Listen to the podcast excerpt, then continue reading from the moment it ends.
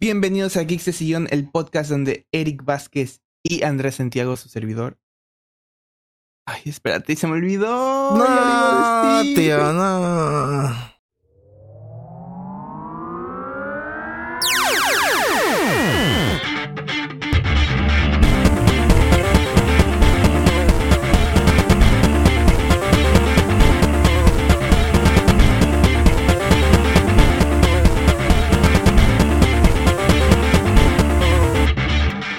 Bienvenidos a Geeks de Sillón, el podcast donde Andrés Salas y Eric Vázquez se sientan en el sillón virtual del internet para discutir cosas ñoñas y otras no tanto. El día de hoy, Geeks de Sillón, hablaremos de los Game Awards 2023. No, güey. No, ¿Cómo estás, estimado? No que íbamos a empezar ya con ¿Qué onda, guiqueros? Ah, no, ¿verdad? Ah, no mames, este pende. Oh, ya, güey.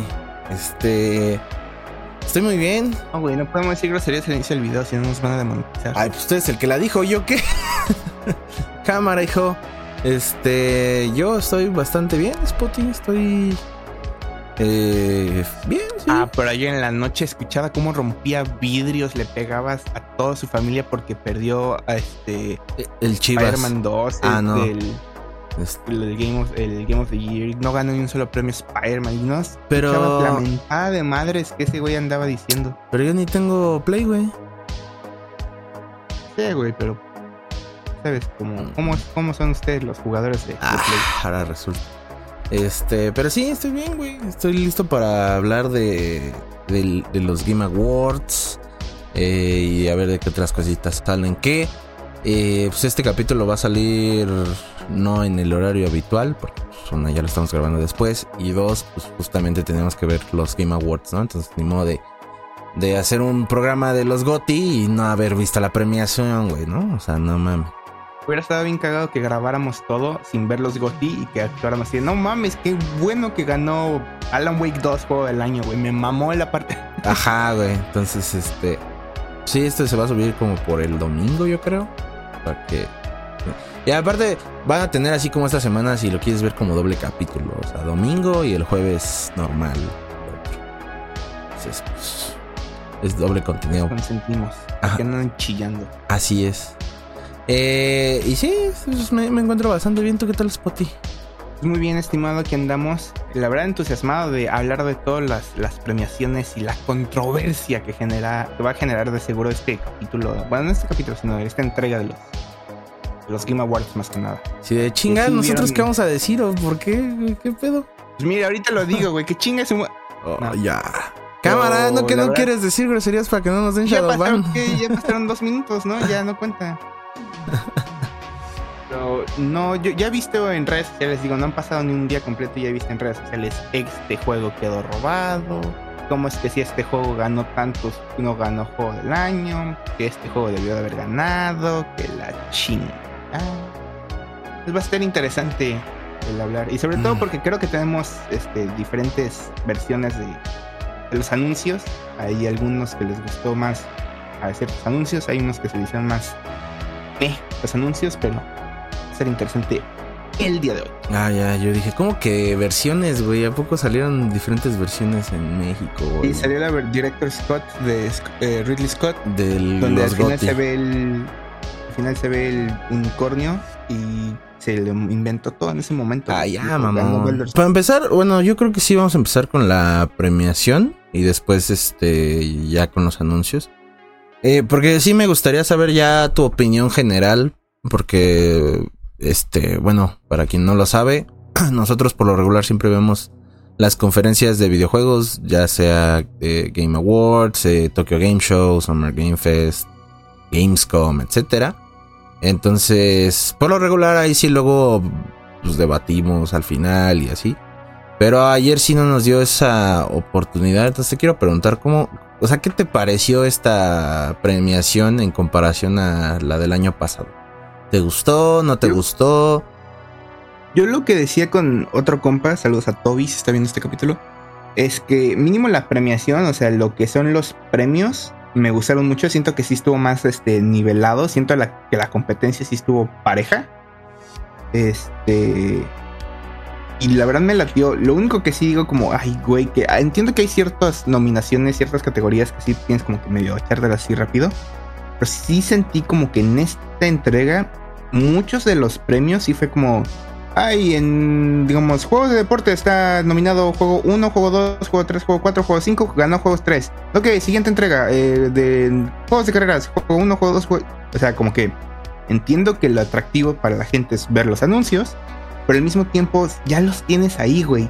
Ya danos como que un poquito más el, el, ah, premiaciones y todo eso, que siento que es una queja que sí vi mucho en redes sociales, que la verdad sí estoy de acuerdo.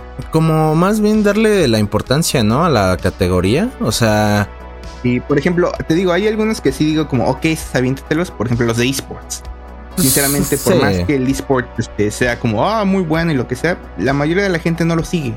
Entonces, sí, ahí sí te entiendo que Mejor jugador de esports, jugador 1, 2, 3, 4, ganó el 4. Mejor equipo de esports, equipo 1, 2, 3, 4, ganó el 3. Mejor juego de esports, eh, juego 1, 2, 3, 4, ganó el 2. Ok, bueno, ya el que sigue.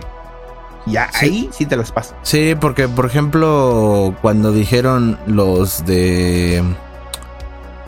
Pues ve, mejor RPG, mejor sim y luego mejor racing.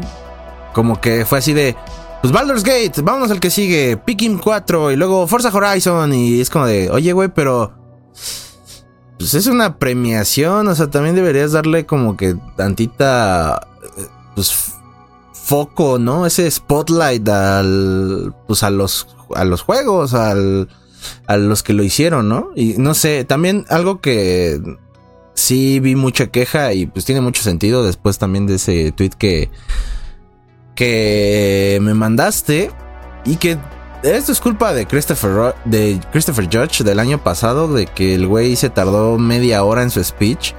Pero yo sí sentí feo cuando ya los estaban corriendo y se estaban aventando su speech este bonito, eh, dedicándoselo a personas, ¿no? O sea, haciendo un speech coherente, ¿no? Como el de Christopher Judge del año pasado, de que, ha, you see that boy, ha, ah, I, I, I have Uh, uh, ah, Days with, with him. Ah, no, o sea, que ese güey se tardaba como media hora y era como de, güey, ya apúrate. Y en cambio, los, los este, discursos de este año sí estuvieron muy bonitos, o sea, sí, sí dedicaban así palabras muy padres. Y nada más, güey, cuando sonó la, la musiquita de que ya apúrate, ya apúrate, para mí sí era como, güey, déjalos hablar, ¿no? O sea. Hubieron tres de esos de la musiquita que sí me quedé como, ay, güey, porque el primero que siento que es el menos pasado fue el de Sam Lake cuando ganó Alan Wake Mejor Dirección. Digo, ya estoy adelantándome, pero este, cuando le pusieron la música a Sam Lake, siento que no estuvo tan mal. Este, digo, lo que estaba diciendo sí era importante de, ah, no solamente soy yo en la dirección, sino dos miles de gente, bla, bla, bla, lo que siento que está bien. Pero ese no estuvo tan mal. El que sí me dolió fue el de la, no me acuerdo qué juego o qué, qué premio fue, que subieron dos personas, un hombre y una mujer, y el hombre sí dio como su parte del speech, como que es el silencio incómodo de no está planeado, o sea, no sabemos si vamos a ganar, ¿no? Entonces no está planeado un discurso. Y se ve que el, el, chavo pasó, dio el discurso, se quedó callado como, ok, este, va a hablar mi amiga o qué onda, y empezó justamente la, la chava al micrófono y sonó la música y la chava como que dijo, bueno, ya me están corriendo, eh, gracias. Y el, güey, yo creo que, muy, muy buena onda, el güey le dijo, no, di lo que tengas que decir. Y ya dijo, ah, quiero agradecer a XYZ y X cosa. Ahora sí, muchas gracias. Creo que fue el de Sea of Stars, creo. Si no mal recuerdo. Creo que sí, no estoy seguro. Por último, el de, el de Game of the Year, el de Larian. O sea, güey, es el Game of the Year. O sea, es el juego, es la categoria que todo el mundo fue a ver. Le estás apresurando. Como, ay, güey, no mames aparte, yo creo que obviamente este fue el timing incorrecto. digo, tampoco es culpa de los Game Awards, no saben en qué van a decir. Pero el hecho de que le hayan puesto la música como de rápido, apúrate, cuando justamente es el director o bueno, la persona que estaba recibiendo el premio en el traje de armadura, que este, empezó a decir, y este premio obviamente no podemos aceptarlo sin mencionar a la gente que falleció durante 2020-2021 por el COVID. Y empezó a sonar la música y es de, güey, no más qué triste. Porque todo el mundo, pues, es, ahora sí que, como digo, el timing fue malo para todos. Para Game Awards quedaron como los culeros por decirle, ya, apúrate. Y ese güey este, quedó como bueno por decir, ah, eh, vamos, eh, quiero hablar de la gente que murió. Y eh, todo, todo quedó medio mal. Pero hubo Bill Clinton, que eso me gustó. Ese güey. No mames. Y que de hecho, eh, para mencionar rápido, ya después que acabaron los premios, me metí a Twitter a checar que la gente que está diciendo, ese güey tuiteó desde adentro en la sala donde estaban los Game Awards, foto diciendo como, I'm here, Jeff. No mames. Así de, no mames, qué pedo. que de hecho había seguridad ahí en. para subir. O sea, estaban como guardias así de, ah, ahora sí, no, no, no, ya nadie se va a subir para hacer su pinche chiste otra vez, ¿no? Eh, pero sí, en ese apartado sí, los premios, o sea, siento yo que a diferencia de otros años, no sé, como que... Bueno, igual y supongo que tiene que ver un poquito que sí conocíamos algunos, a diferencia del año pasado que sí yo siento de que, mames, nada más conozco dos títulos y ya. Pero ahorita sí. me sentí más como de, ah, conozco varios títulos y los la premiación sí se me hizo más justa, ¿no? Así no, no hubo nada como sacada de la onda. Porque imagínate que hubiera ganado Resident Evil 4, el GOTY o Spider-Man 2. Como que sí hubiera estado así como de, mm, no, o el Super Mario este, Wonderland, ¿no? Super Mario, el Super Mario yo sí tengo que decir que ese, ese para mí fue la única entrega de sacada de las nalgas de, güey, nadie en redes sociales, bueno, mínimo de los que yo sigo, Nadie, nadie, y son bastante diversos los que yo sigo, Play, Nintendo, PC, lo que sea, pero nadie, absolutamente nadie ha hablado de ese juego. Creo que nada más fue el mencionado cuando, no mames, Mario se puede hacer un elefante. Sí, ajá. Bueno, esta Peach era, y de que ahí se hizo un mame de que al Bowser le gustaban las gordas y no sé qué tanto. Y voy así de, güey, qué pedo. Este, pero sí, ¿no? O sea, como que en esta ocasión sentí los premios muy justos, muy bien eh, en cuanto a las categorías. Eh, pero no sé, en, ese tema sí no me gustó. Y todo por culpa de Christopher Judge. O sea, a pesar de que me gustó su broma de Call of Duty, eh, la regó en ese aspecto. O sea, les quitó el tiempo que muchos de estos directores, actores, diseñadores tienen. Es como, ay, güey, no mames, ¿no? Incluso, por ejemplo, en el apartado del score eh, ya ves que sí estuvo tantito los de Final Fantasy, ¿no? Estuvieron ahí haciendo. Pero creo que no fue del. Del 16, ¿no? Fue del 7 lo que vimos. No, fue Final Fantasy 7 Rebirth. Que según yo, digo, este, sin saber, es la segunda parte del Final Fantasy 7. Ajá, y ni siquiera o sea, se le dio esa importancia a la, a la música del, del Final Fantasy 16. O sea, mínimo que sí lo estuvieran haciendo un spoiler. Eh, tocando su parte del score, no sé, ¿no? O sea, como que ahí tuvieran tantita importancia, no sé, como que ahora sí le faltó ese tipo de cosas, ¿no? Y bueno, ya pasando a los premios, el primer premio así importante, porque los del pre-show que fue también creador de contenido y esos, pues yo personalmente no, no, no ubico tantos. Eh, fue el Best Performance o eh, pues mejor actuación dentro de un videojuego. Aquí pues se lo llevó Neil Newbone para Baldur's Gate 3, que la verdad yo no he jugado Baldur's Gate 3, eh, pero eh, pues es un juego que ha estado durante todo el año así en la conversación, ¿no?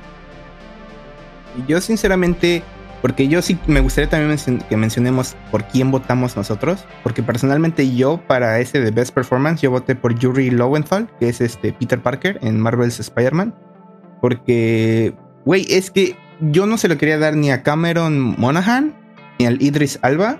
Ah, se son lo actores. Porque, güey, son actores. O sea, y para ellos este nada más es como un rol más. Sin embargo, para pues que todos los demás, eh, Melina Lieber, New, Newborn, Yuri Lowenthal, este, a esto se dedican. Son actores, sí. Pero son más conocidos por videojuegos. Entonces se me hacía más injusto es dárselo a Idris Alba o a Cameron Monaghan, que todo el mundo por ejemplo, Cameron lo ven y dicen, ah, hay dos. O dicen, no mames, es el güey de Star Wars. O dicen, es el güey de Gotham. Y ya. Ya. El líder de Salva ese güey sí tiene chingos de papeles. Pero para él sí, este fue un papel más. ¿A poco tiene papeles, güey? ¿No es el del meme de las alitas del que se ahoga con el chile?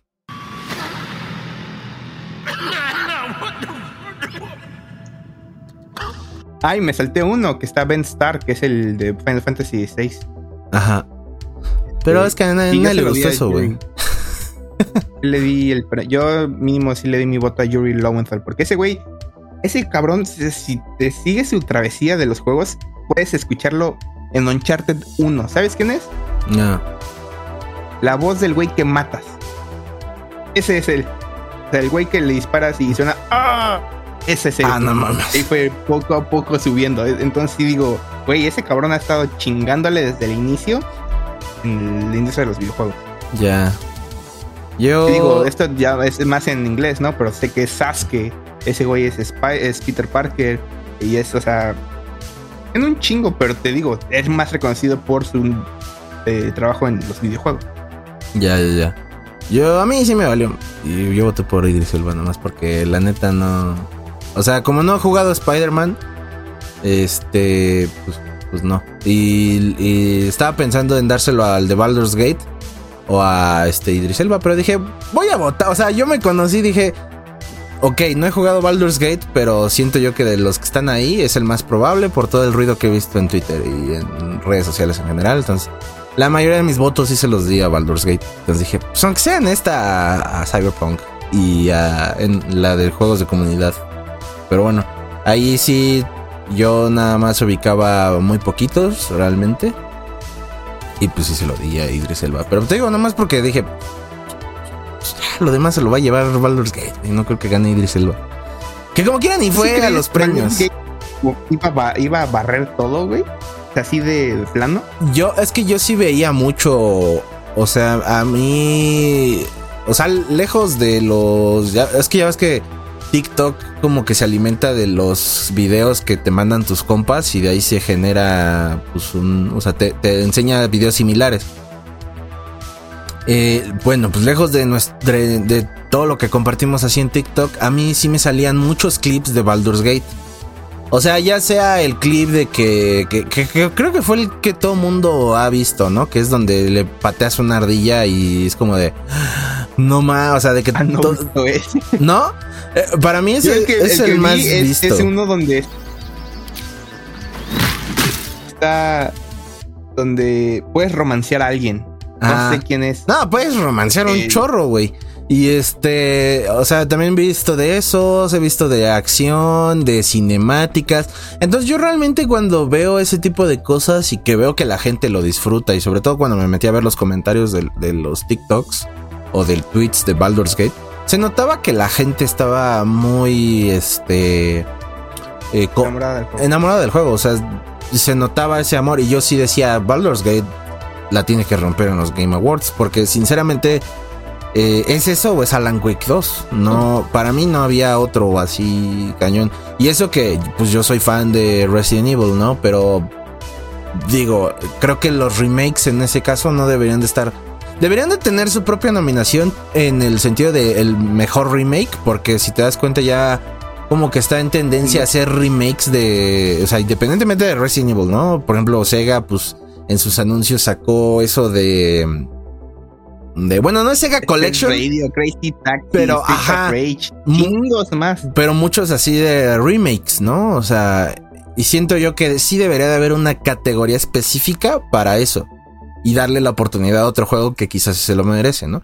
Ahora de este lado yo sí siento que pues Baldur's Gate sí la iba a romper, entonces para mí nada más eran esos dos contrincantes y eso que ni siquiera he jugado eh, Alan Wake 2, pero sí veía igual mucho ruido por el juego, mucha eh, emoción.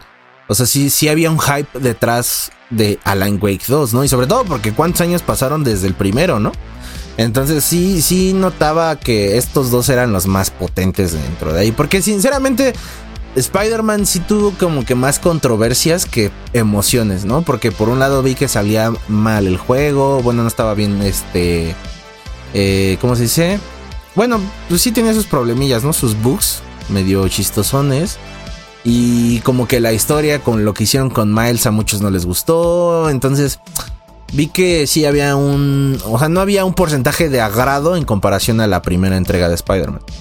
Pero bueno. la queja principal que vi de Spider-Man que me pongo a pensar, estos güeyes jamás hubieran aguantado los juegos, yo creo que en los inicios de los 2010, o incluso en los 2000 originalmente. Ajá ya me estoy viendo como un don, ¿no? Pero eh, se quejan esos güeyes de Marvel Spider-Man 2 de que pues, es el mismo juego, güey. Es copy-paste. Cabrón. Pues obviamente es copy-paste, o sea, es la misma ciudad, es el Pues mismo sí. personaje. ese- esos cabrones no durarían ni un perro juego en el Yakuza. Yakuza 0, 1, 2, 3, 4, 5, 6. Incluso el Like a Dragon, el Judgment y el No. Judgment son exactamente la misma perra ciudad. Bueno, pero es que. eh, o sea, yo no le veo la queja, pero yo supongo que a lo mejor, y como son fans de puro género de superhéroes, pues querían algo como Batman, ¿no? O sea, de que, por ejemplo, Batman Arkham Asylum es pues en el asilo Arkham y es una isla. Y luego te vas a Arkham City y es una ciudad. Y luego Arkham Knight es todo gótica. O sea, siento que yo que igual y por eso es la queja, pero aún así no le veo. O sea, o sea yo, supongo verdad, que es por eso, pero realmente digo, ay, pues, está medio X, porque güey, ¿en dónde ¿Estás de más metes a Spider-Man? O sea, Exacto, o sea, no mames a huevo, pinche Spider-Man en Kansas, así en un pinche. Una granja donde no hay edificios ni nada. Así a huevo, me suena factible. pues sí. O sea, nada más. Entonces por eso digo, es como, eh, no sé. Pero bueno, siguiendo con los premios, eh, enseguida salió el Best Narrative o la mejor narrativa. Aquí ganó Alan Wake 2, que ahí sí dije, pues estaba entre Baldur's Gate o Alan Wake. No había de otra. Yo la Um, mayoría de mis votos sí se los di a Alan Wake, porque una vez más va a sonar como bien poser de los dos, pero yo no he jugado Alan Wake, pero lo que he visto, ufa, cómo se ve buenísimo el perro juego, eh. Sí se ve muy bueno, güey. No, eh, aparte es que Alan Wake 1... Bueno, no sé si lo jugaste, ¿no? Sí, sí, sí. Sí, no, es que Alan Wake 1 sí está muy bueno. Y creo que sí era una secuela que todo el mundo esperaba al 100%. Y supongo, por lo que he visto de, cinemáticas y así, el, el juego está bastante interesante. O sea, sí le da un giro muy bueno a los juegos de terror. Entonces sí, creo que sí vale la pena eh, checarlo o comprarlo. Sobre todo porque eh, no sé si se te hizo como muy raro. A mí sí se me hizo muy raro por el tema de, pues ya ves que los juegos ahorita ya cuestan mucho, o sea, ya están muy caros. Sí. Y Alan Wake 2 salió a un precio como de los juegos de antes, o sea, de mil. Voy a decir por qué, y, eh, y lo sé porque mi compa, que es su juego favorito, es Alan Wake. Ajá. Es fácil. El juego no está físico. Sí, sí, sí, por eso, por eso.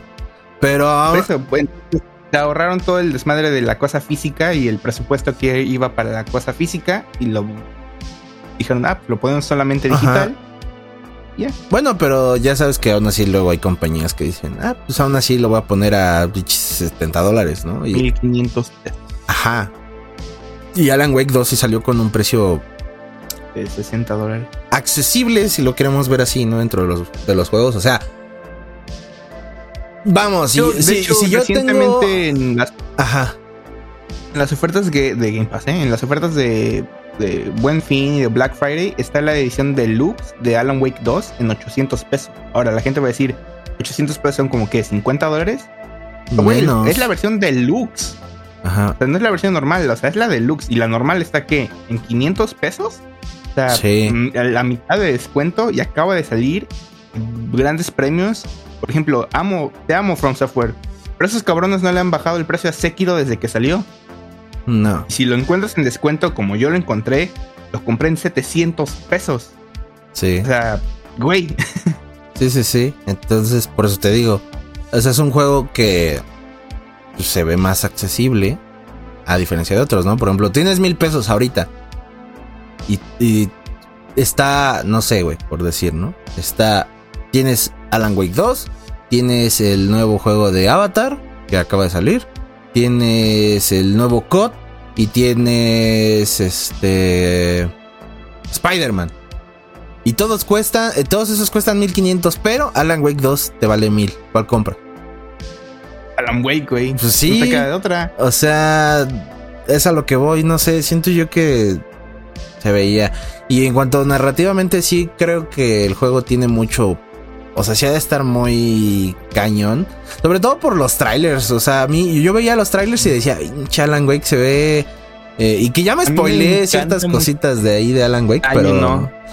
O sea, cameos, más que nada. Cameos. Del lado de Saga, porque Alan Wake tiene dos protagonistas. A mí el lado de Saga se me hace tan interesante. Digo, obviamente Alan Wake es, tiene toda mi atención. Mm. Pero el lado de Saga se me hace muy interesante el cómo Saga va encontrando páginas del libro de Alan Wake donde ella es un personaje y todo lo que está pasando en la hoja que está leyendo es lo que ha pasado durante todo tu juego. Si te quedas como, güey, ¿eh? ¿Cómo? Sí. Y obviamente es, impacta a ti y obviamente al personaje también. Sí, sí, sí. Entonces, bueno, creo que fue un premio bastante bien merecido.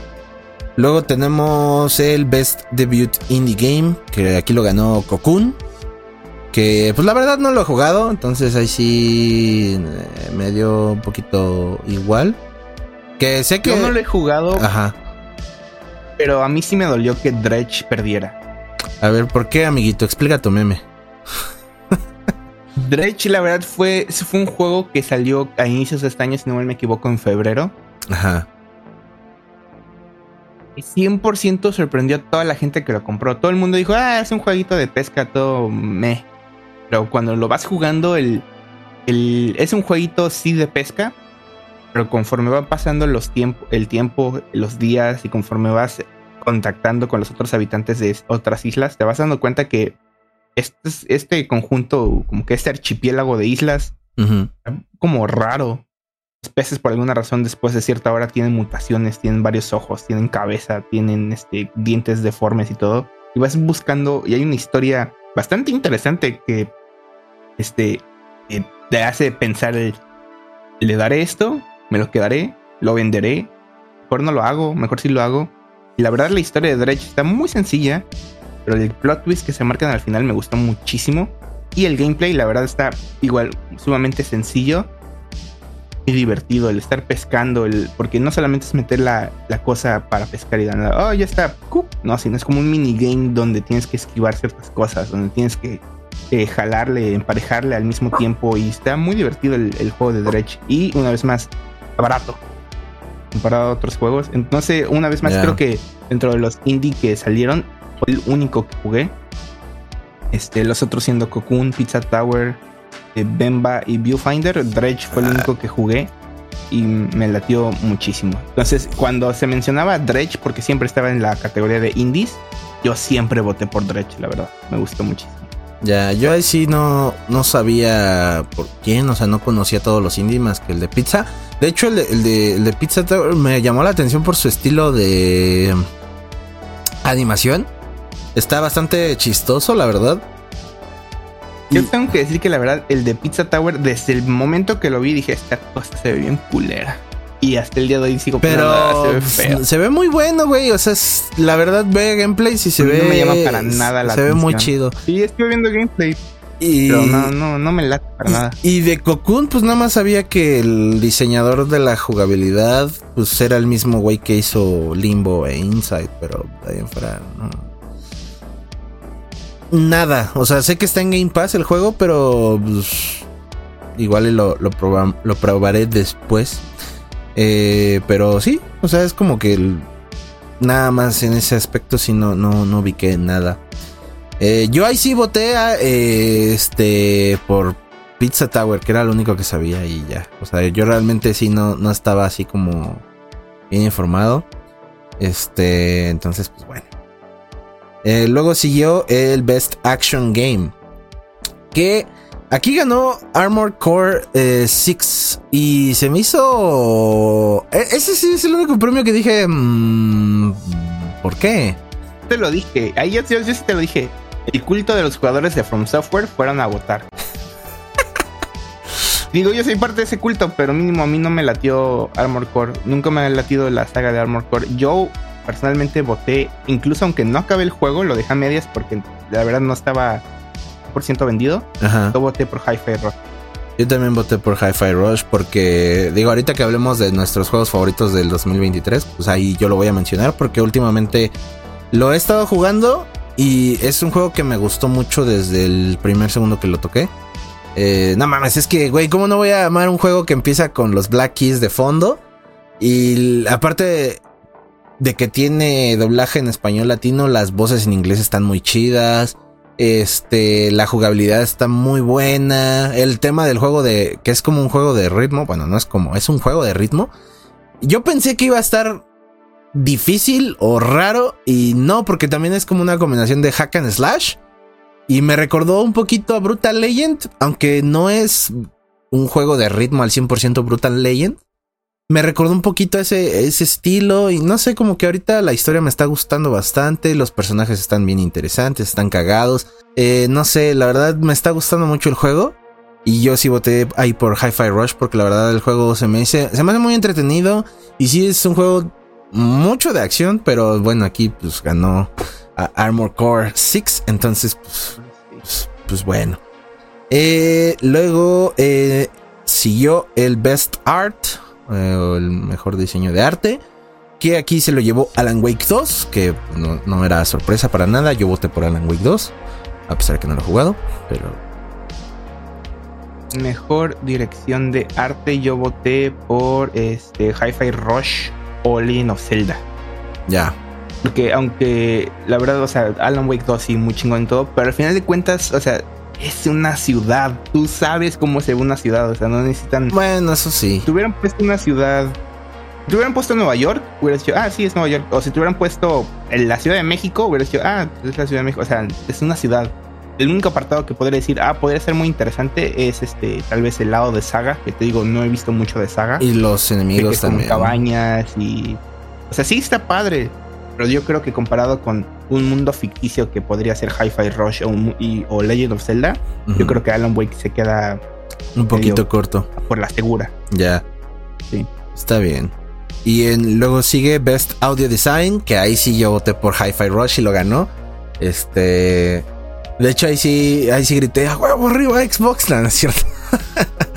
Pero es que sí es un juego bastante interesante. Que digo, a mí este juego me llamó mucho la atención desde que lo anunciaron porque, ah, pues justo fue a inicios de año cuando vimos Spot y yo el, este, que creo que fue un Xbox eh, Showcase chiquitito.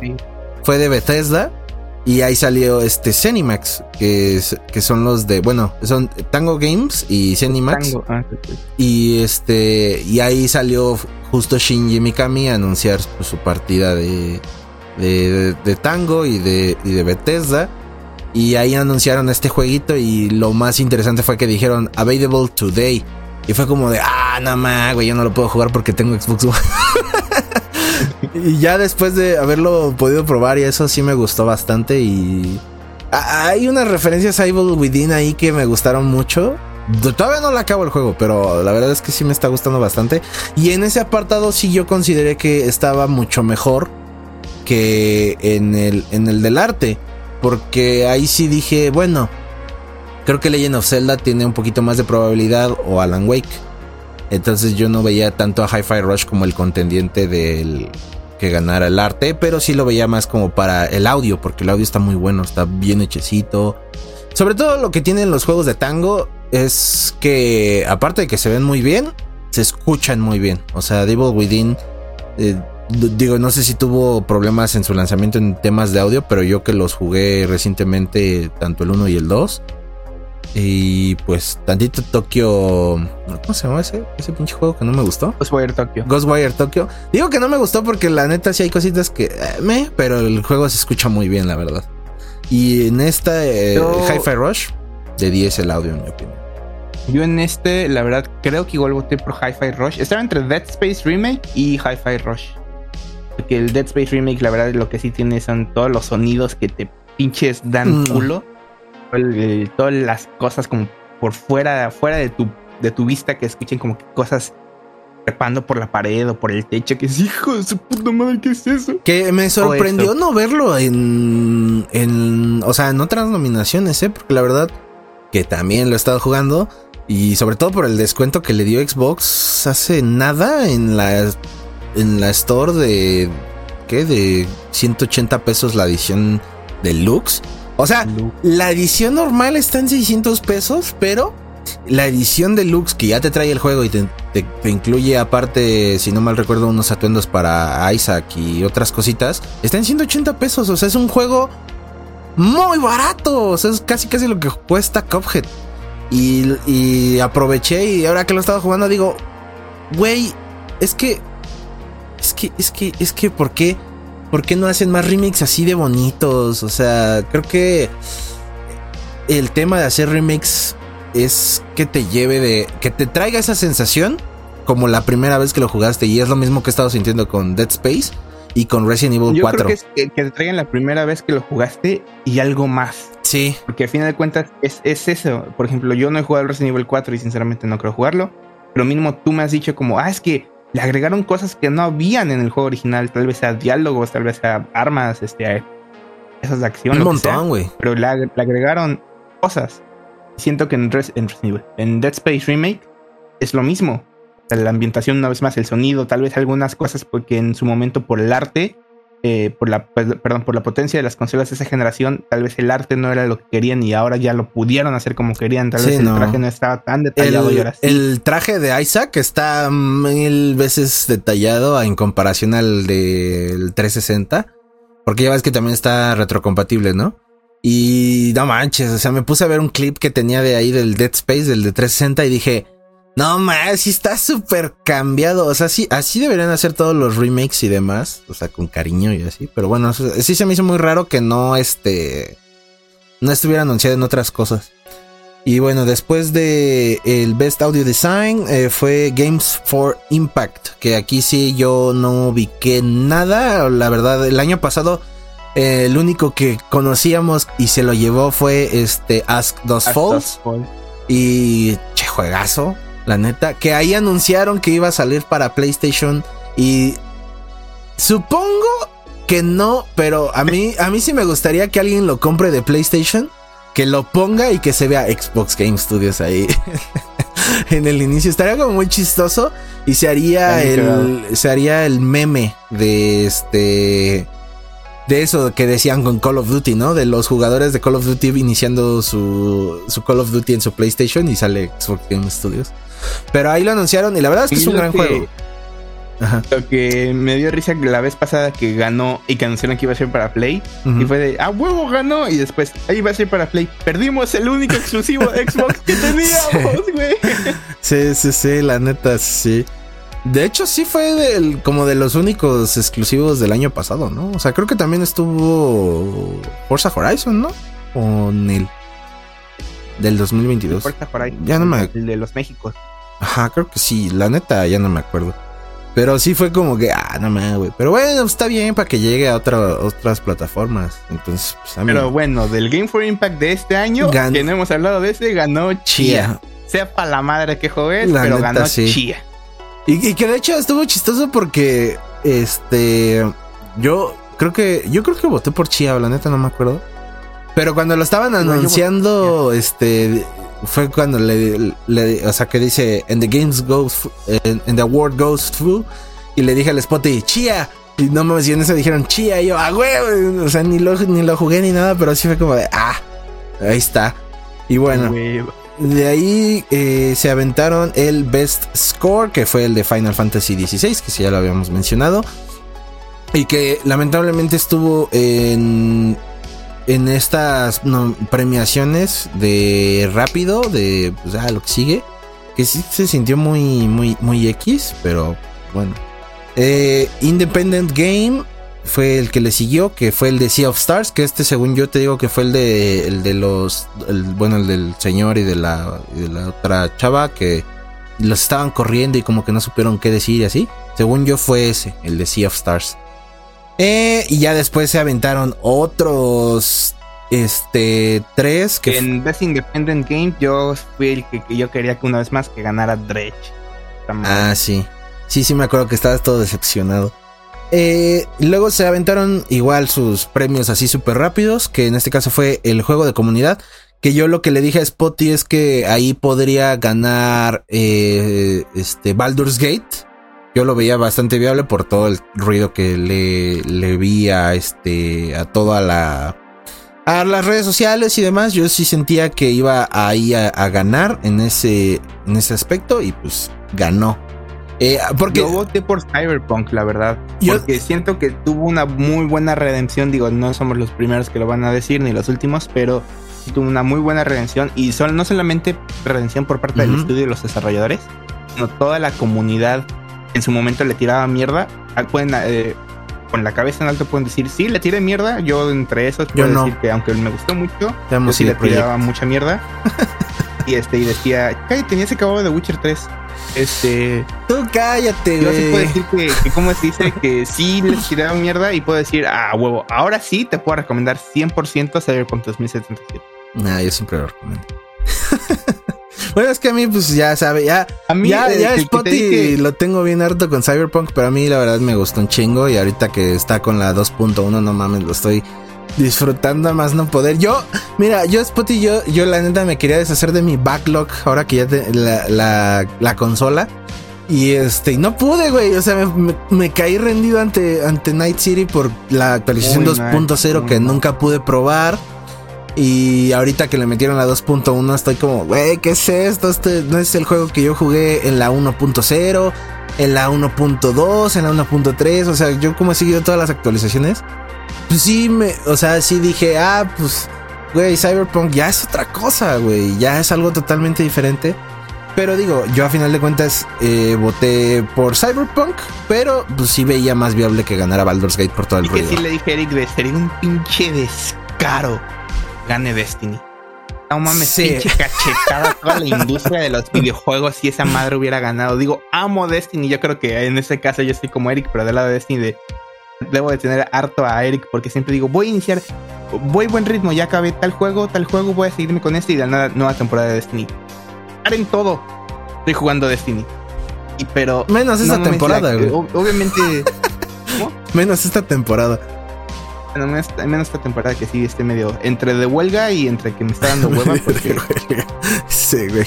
Pero no mames, el pinche desmadre que tiene Bungie ahorita y que hubiera sido una chetada toda la industria de los videojuegos si ese pinche juego hubiera ganado. Que siempre está nominado. Que de hecho, el que se me hizo raro que no estaba nominado, de Apex.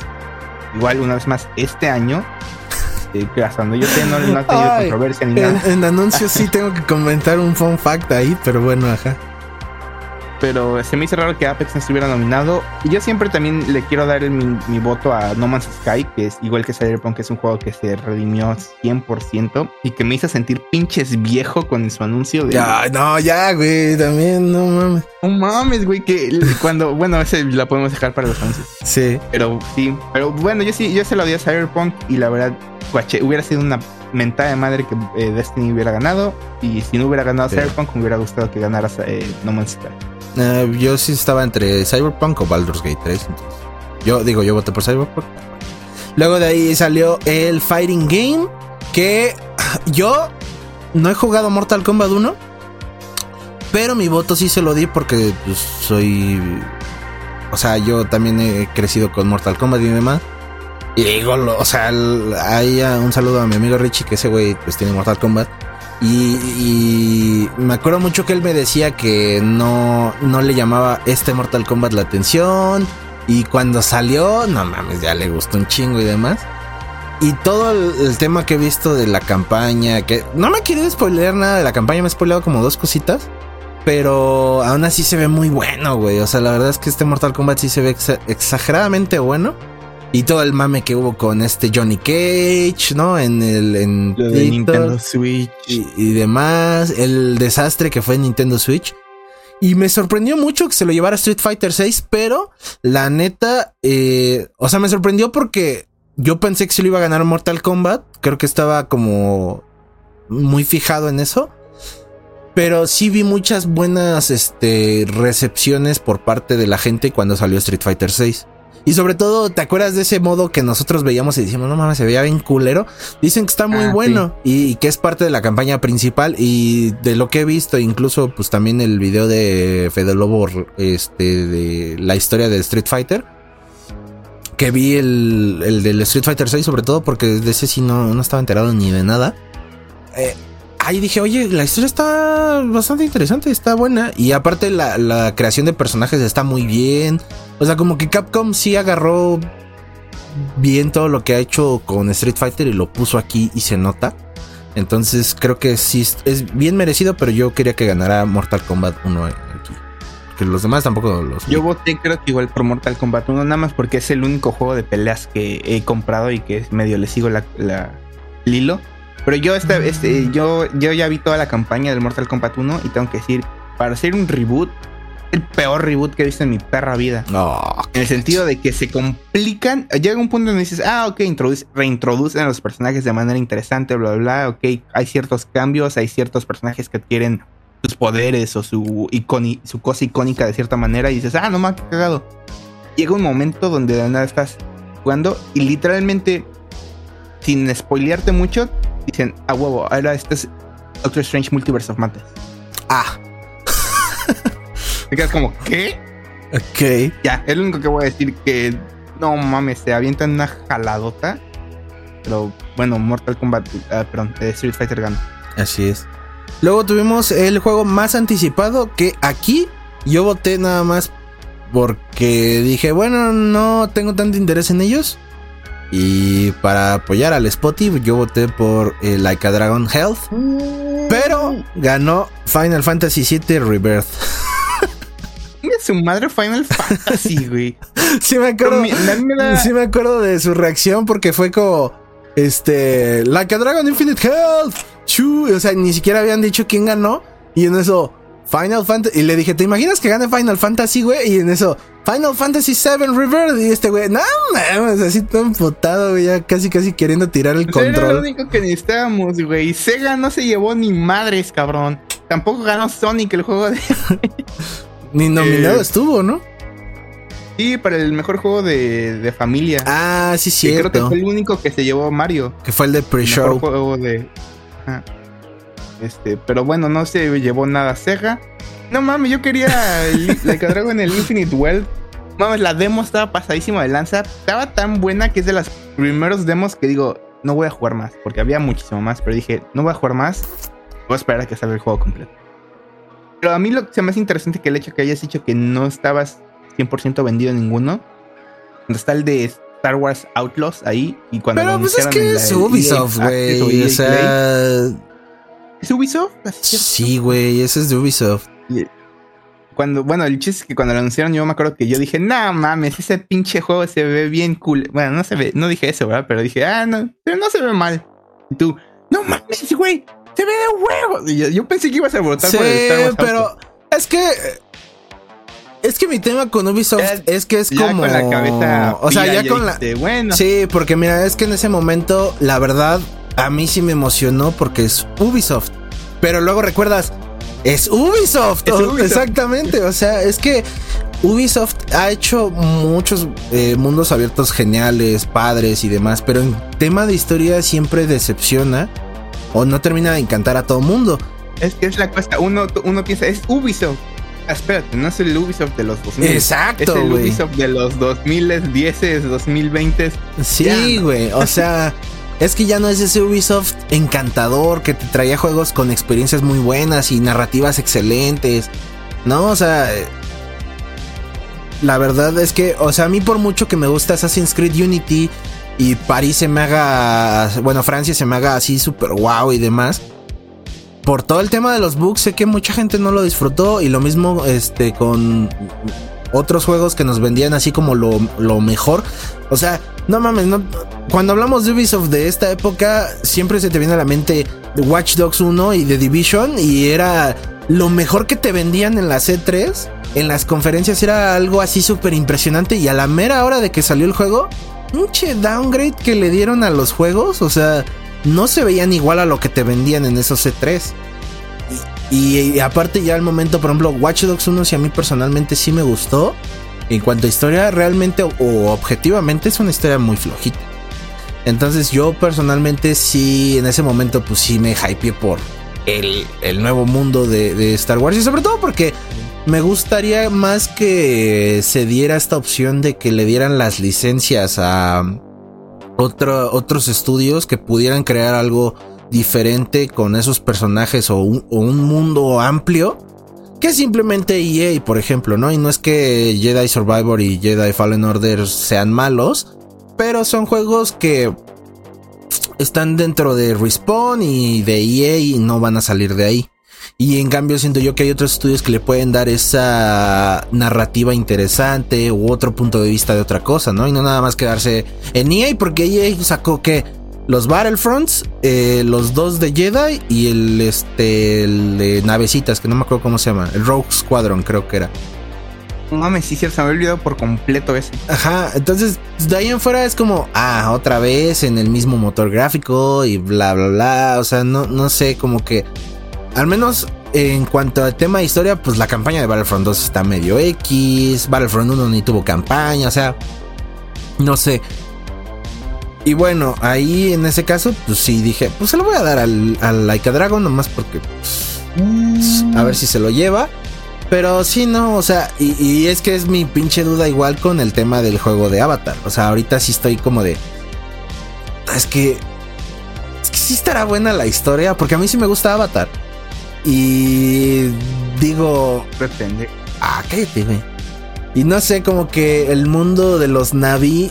Eh, al menos no sé si alguna vez jugaste el juego de Avatar de Xbox 360. Lo jugué. Pero a, a mí me gustaba mucho. Pero el tema es que eso fue hace mucho, güey. Eso fue cuando salió la primera película y ahorita como que me da ese miedo de que digas, híjole, pinche Far Cry con skin de Avatar, vale, ve, ¿no? O sea, y, es Far Cry, o sea, de los últimos que han estado horribles también, ¿no? Entonces, pues no sé, pero yo te digo... Carlos Pujito no va a estar hablando mal, cabrón. Pues es lo único rescatable del juego, güey, de ahí en fuera, ¿qué? De este. ¿Cómo crees? Está chicharrón, está. Ah, sí, cierto, el perrito, güey. ¿Cómo se llamaba el perro salchicha de en, en ruedas, güey? Perro, ¿no? Ya ves, güey, ni te acuerdas. Pero bueno. Siguiendo con los premios, tuvimos el Best Ongoing Game, que yo se lo di a, Cyberpunk. Yo realmente no, como que dije, pues Fortnite, ¿qué, güey? Ahí sigue. Y no, como que, pues me. Pero. Para si hubiera sido Fortnite Lego es otra cosa. Pero sí, se lo di a Cyberpunk y el que ganó el premio fue Cyberpunk 2077. Eh, que también se me hizo muy curioso que esté en esta categoría porque es Best Ongoing Game. Cuando la 2.1 es prácticamente su última actualización. El juego ya no va a recibir nada a partir de ahí. Porque CD Projekt se va a enfocar en sacar la secuela de Cyberpunk y The Witcher 4. Entonces ahí sí dije. O sea, cuando vi que ganó fue como. O sea, sí. Pero ya no van a sacar nada. O sea, The Best Ongoing Game, pues ya no tiene nada, güey. Porque ya se terminó su contenido y demás. Entonces, como que, pues, eh. Pero bueno, se lo llevó Cyberpunk. Ajá, pues Cyberpunk ya no va a sacar nada, güey. O sea, del, de esta, nada. DLC, actualización, nada, güey. Ya dijeron que es lo último, la 2.1. Yo igual voté por Cyberpunk y aquí es donde sí digo, ah, aquí sí está Apex. Pero bueno, el chiste es que yo sinceramente pensé que iba a poder, iba a ganar Final Fantasy, este, ah, es que sí, 6, pensé que era el 14. No, pensé que iba... Güey, es que el 14 es un MMO que todo el mundo por alguna razón, no sabes todo el desmadre que tiene el Final Fantasy 14, que básicamente salió, un asco, nadie lo compró, lo cerraron, lo volvieron a hacer desde cero, lo sacaron otra vez y les fue tan bien que, sacaron el juego de todas las plataformas disponibles para comprarlas porque dijeron, hay un chingo de gente que lo está comprando, los servidores no aguantan. Quítalo de tiendas, que no se pueda comprar el ah, juego. Meses después lo volvieron a poner y, ok, ya tenemos servidores, ahora sí, sigan comprando el juego y ya. Y aparte suben Game Pass, ¿no? No, ese es el 15. El 14 es ah. solamente en línea y creo que es solo para PC. Pero, ya, lo que es que le ha ido bastante bien en ese aspecto a Final Fantasy. No, pero ya mucho chole con el Final Fantasy, güey, ya. Oh, güey, sí es el 14. Yo por eso, ah, sí es el 14, viéndolo bien, sí es el 14. Yo pensé que iba a ser el. Ese iba a ser el ganador. Pues Nel. Luego tuvimos la mejor adaptación de un videojuego a este. a película. estaba. Eh, la verdad, no. Porque ahí. No, pues, al menos yo no he visto Twisted Meta. Pero eh, la verdad es que estaba, o sea, estaba la película de Mario, que era como que, ok, está ahí porque pues genera un chorro de lana. Pero sinceramente, y que ya lo habíamos discutido aquí en un capítulo, no es que tenga una historia precisamente espectacular y demás. Y bueno, de The Last of Us, pues, ¿qué te va a costar de adaptar, güey? ¿No? O sea, ya, mira, desde que anunciaron el cast, ya tenías todo para ganar. O sea, Pedro Pascal, Bella Ramsey, Aunque mucha gente se quejó, pero... O sea, güey, ya tenías ahí todo para tener una buena serie. O sea, no, no había forma. Y sobre todo porque Neil Druckmann y Naughty Dog estaban involucrados. O sea, no había forma de que eso fuera un fracaso, ¿no? Y tal cual adaptaron las cinemáticas del juego a la serie de televisión. Les quedó muy bien. Y ya. O sea, fue una serie que hizo mucho ruido a inicios de este año. Mucha gente le gustó. O sea, gente que estaba fuera de mm, el videojuego la vio y le gustó. Y creo que esa no estaba difícil. Yo voté por The Last of Us, tú votaste por The Last of Us. Ya se quedó. Entonces, pues ganó eh, ese. ¿Estás que tu película favorita del año, Gran Turismo, no, no, no fue contendiente? Acá la pinche película. No, este. este. Ah, es que esa película. Está buena, pero a medias. O sea, no, no, no. Palomera. Y ya. Está palomera. Está como para verla en un domingo.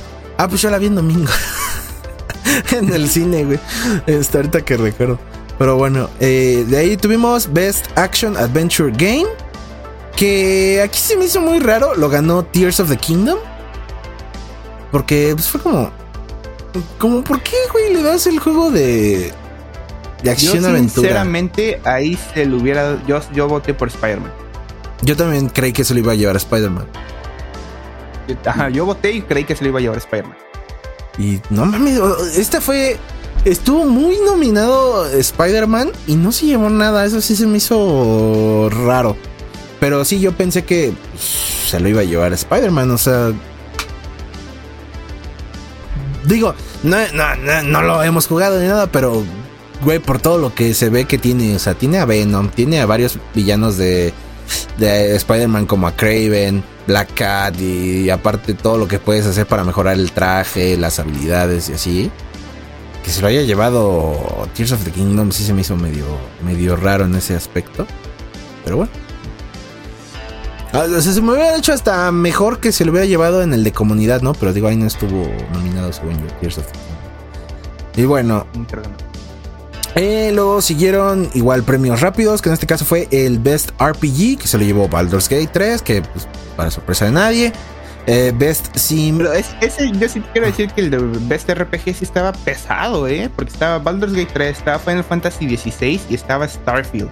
Digo, mención honorífica, yo creo que está Lies of P y Sea of Stars. Lies of P, aunque me está gustando muchísimo, que apenas lo estoy jugando, siento que comparado a RPGs ya pesados, establecidos, que son Final Fantasy VI y Starfield de Bethesda, siento que sí la tenía muy difícil. Y, pero digo, siento que mínimo yo sí dije, ah, va a ganar Baldur's Gate, pero aún así siento que yo creo que un, premio más el cinturón eh, de parte de Delarian es que no solamente hayan ganado mejor RPG, sino que le hayan ganado a Bethesda y a Square Enix con Final Fantasy y Starfield. Ya el estudio pequeño de y fue la Güey, es que a mí sí me gustó mucho Lies of P. Pero la tenía difícil, la tenía difícil. La, la, tenía difícil. Ay, para cuando ya salió esto ya se subió, güey, tranquilo. Dices, güey. Ah. Pero, bueno, sí, la, el chiste es que quería decir que Starfield solamente fue mencionado en, este, en esta nominación y ya no se perdí. Nah, es que si Lies of P la tenía difícil, güey, Starfield siento yo que la, la tenía todavía más difícil. RPG es un género bastante grande, güey. ¿Por qué chingados se lo aventaron así de, de huevos y de rápido? sí. Pero bueno, pues ya te digo, ese sí no. Pues no fue sorpresa, la verdad. O sea, para mí no, de que se, le, haya ganado, pero sí me hubiera gustado que ganara Lies of P. Pero bueno. Eh, luego tuvimos el Best Sim. O, tenía otra categoría, pero no, no, no la alcancé a anotar. Y esa fue Pikmin 4. Eh, yo ahí sí. Ajá. Este, yo voté por Pikmin. Porque era lo único que ubicaba y ya. Pikmin. Lo que sea, güey. A mí me gusta decirlo así. Pero bueno, ajá. ¿Tú por cuál votaste? Igual Pikmin 4. Es que ¿a poco no está chistoso decirlo así, güey? El Pikmin, sí, el Pikmin Girl sí está muy, está muy. Aparte yo la verdad jugué el Pikmin 1 hace un chingo en el GameCube y me gustó un chingo. Y de ahí le perdí la, la pista, pero. Yo lo vi. En- me quedo con- De lo poquito que llegué a ver en este año de, de live streams de Twitch, yo lo vi. Y sí me gustó, pero. Pues no es lo mismo, güey, ¿no? O sea. Pues no. Este. mm, Ah, ya, es que salió algo. Este, de ahí siguió, pues, Best Racing o be- mejor juego de. Era mejor juego de deporte, carreras, lo que, lo que fuera. Que hasta en importancia le dieron, güey. O sea, ahí estaba hasta el FIFA, güey. ahí En la misma pinche categoría. o sea, pero bueno. Ahí se lo ganó Forza Horizon. Ahí sí yo dije. De hecho, estuvo. Forza Motorsport. Este, ah, sí, Forza Motorsport, perdón. Este, Porque no es lo mismo, porque Sí, sí, ya, ya, ya, güey, ya. Este, No, es que, güey, te explico. El Horizon es el. ya, güey. Este, de hecho, ahí estuvo muy chistoso porque cuando estaba anotando lo- lo- el premio, pues le puse Best Racing guion y ya le estaba poniendo yo Forza, güey, porque yo voté por Forza, pero este, pues, no habían dicho al ganador, güey.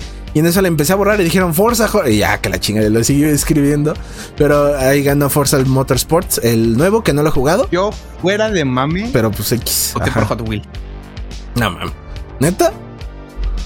Sí, güey. Es que, güey, todos estos y otros juegos no, no me gustan, no los juego. No, pues yo, dije, ah, tampoco soy fan, pero la verdad es que siempre algo que se le aplaude mucho a los Forza es que le sacan todo el potencial que pueden a la Xbox Series, güey. O sea, mejor que el, mejor que el Starfield, güey. O sea, realmente ahí es donde se nota el potencial de la consola, ¿no? Entonces, No sé, a mí yo dije, ah, va a votar por Hot Wheels. Va a estar cagado, sigan. Y luego siguió eh, mejor multijugador, que se lo llevó Baldur's Gate 3. Eh, ya, de hecho, aquí ya son puros Baldur's Gate. O sea, bueno, menos el de mejor dirección, pero ahí se lo llevó eh, Baldur's Gate 3. ¿Tú por quién votaste? El mejor multiplayer, yo voté por COD, no es cierto. Eh, yo voté nominado, por claro. este. por- pues obviamente, güey, ¿quién va a nominar esa mierda? Yo voté por Diablo 4, porque jugué la beta y la verdad sí me latió. Entonces, este. Yo, por eso vo- voté por Diablo. yo voté nada más porque lo tengo. Este- es que venía con mi consola, güey. Pues no lo jugué. El Este. culero no me quiso dar el código y ni siquiera lo ha jugado. Que no te dan el código, cabrón. Ya viene preinstalada. Güey, me hubieras mandado tu consola por DHL y yo te mando la mía y ya se acabó. No creo, güey. Este. Y luego de ahí tuvimos el Player's Choice. La. Este, el único que es 100% eh, ganador fue votado, es votado por la raza. la racita. Yo voté por. Si no mal recuerdo. Este. Estaba Cyberpunk. Ahí. Si no mal- Mm, no me acuerdo yo. Estoy, lo estoy buscando. Tengo aquí la de.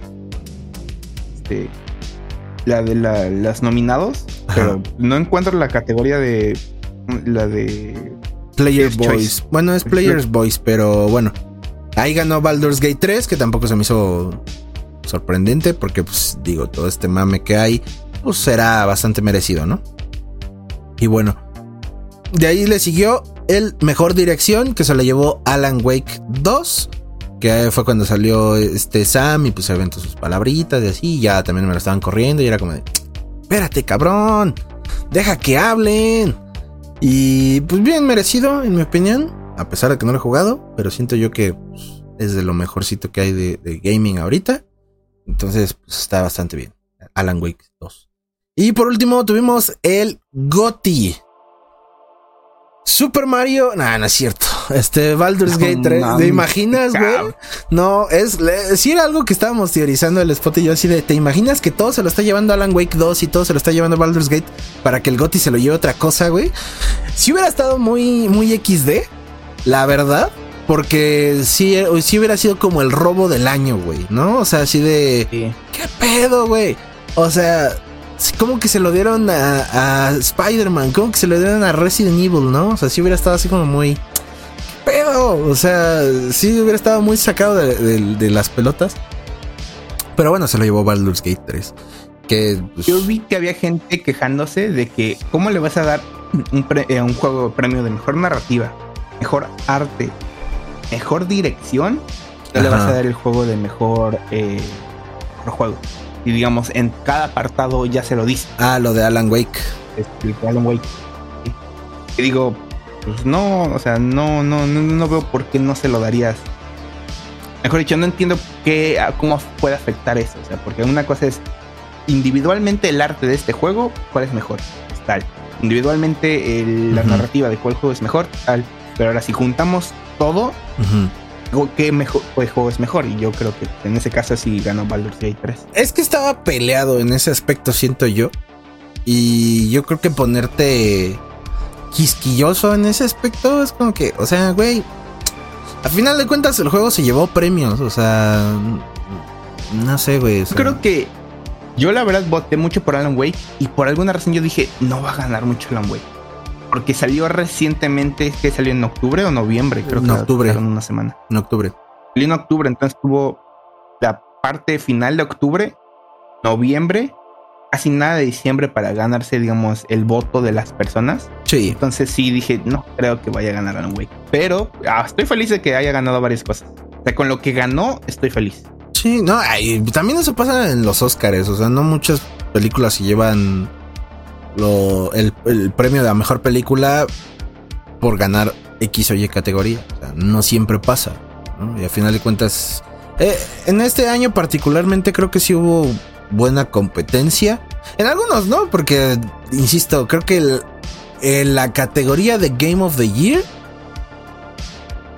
Mmm, esa sí fue la única que dije, ok, Alan Wake y Baldur's Gate está bien. Spider-Man, tal vez, güey. Pero Resident Evil y el de Super Mario, no creo, güey. O sea, ¿sabes? Como que... Eh. Incluso hasta Final Fantasy XVI, digo, va. Pero. Pero Final Fantasy XVI no estuvo nominado a Game of the Year. Ajá, es que ni siquiera estuvo eso. O sea, por eso te digo, los otros dos, como que no debían de estar ahí. Y siento yo que si quieren nominar remakes y demás, ya deberían de hacer una propia categoría del remake del año. Y ya, güey. ¿No? Porque siento yo que puede haber. O sea, le puedes dar opción a otros juegos que decir, ah. porque, o sea, si, objetivamente vemos, ah, hubieron dos remakes nominados. Sí, no estuvieron en la misma categoría. Está Dead Space Remake y está Resident Evil 4 Remake. Obviamente salieron más remakes en este año. Este, tal vez buenos, tal vez malos, pero al final de cuentas, muy bien pudiste haber armado una categoría de cuatro. De, cuatro juegos y ya, güey. Remake slash remaster. Sí, porque al final de cuentas, mira, no pues no, es que tampoco, o sea, la industria tenga un chingo así de remakes, así a lo idiota. Pero sí mínimo puedes armar una categoría que no obstaculice a pues el juego del año, güey, ¿no?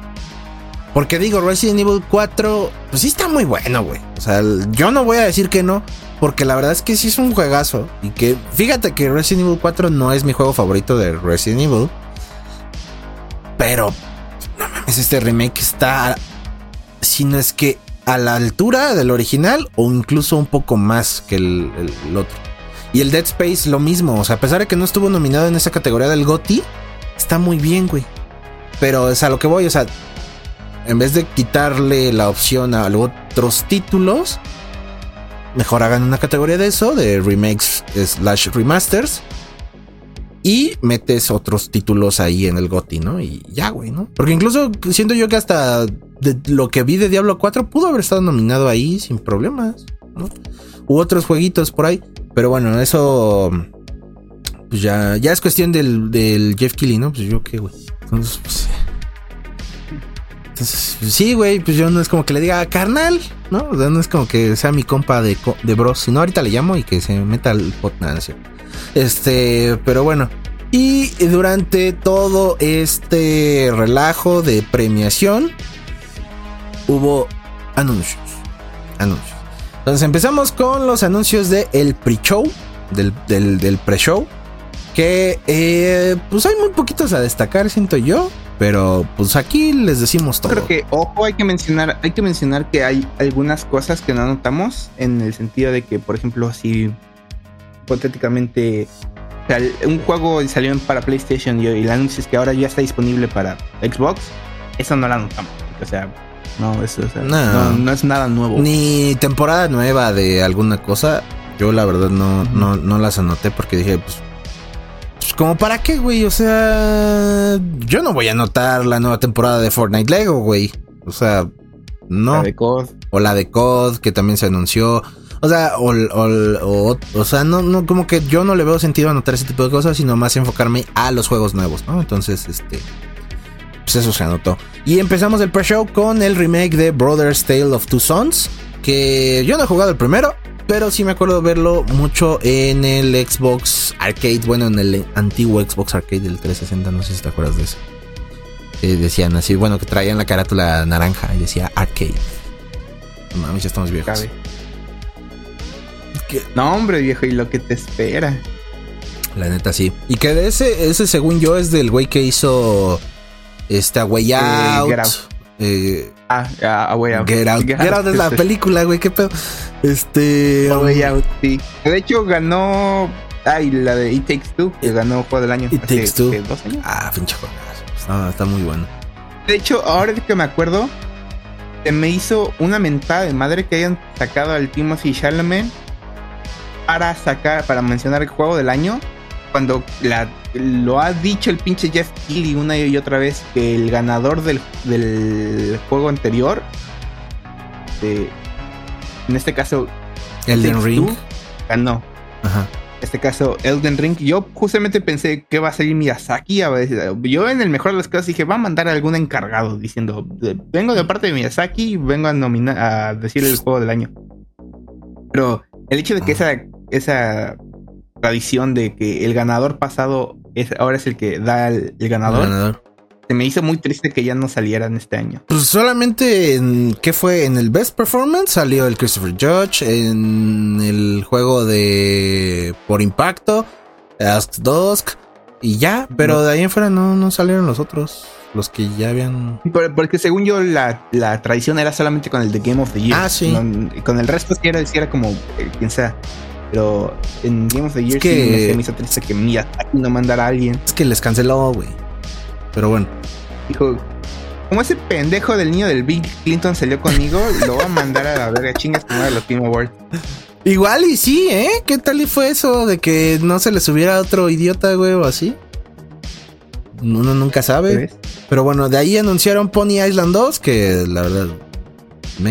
The Rise of the Golden Idol, eh, Enfield, The Master of King Fu, eh, Warhammer Rogue Trader, que ya está disponible, si no mal recuerdo, para celulares y consolas.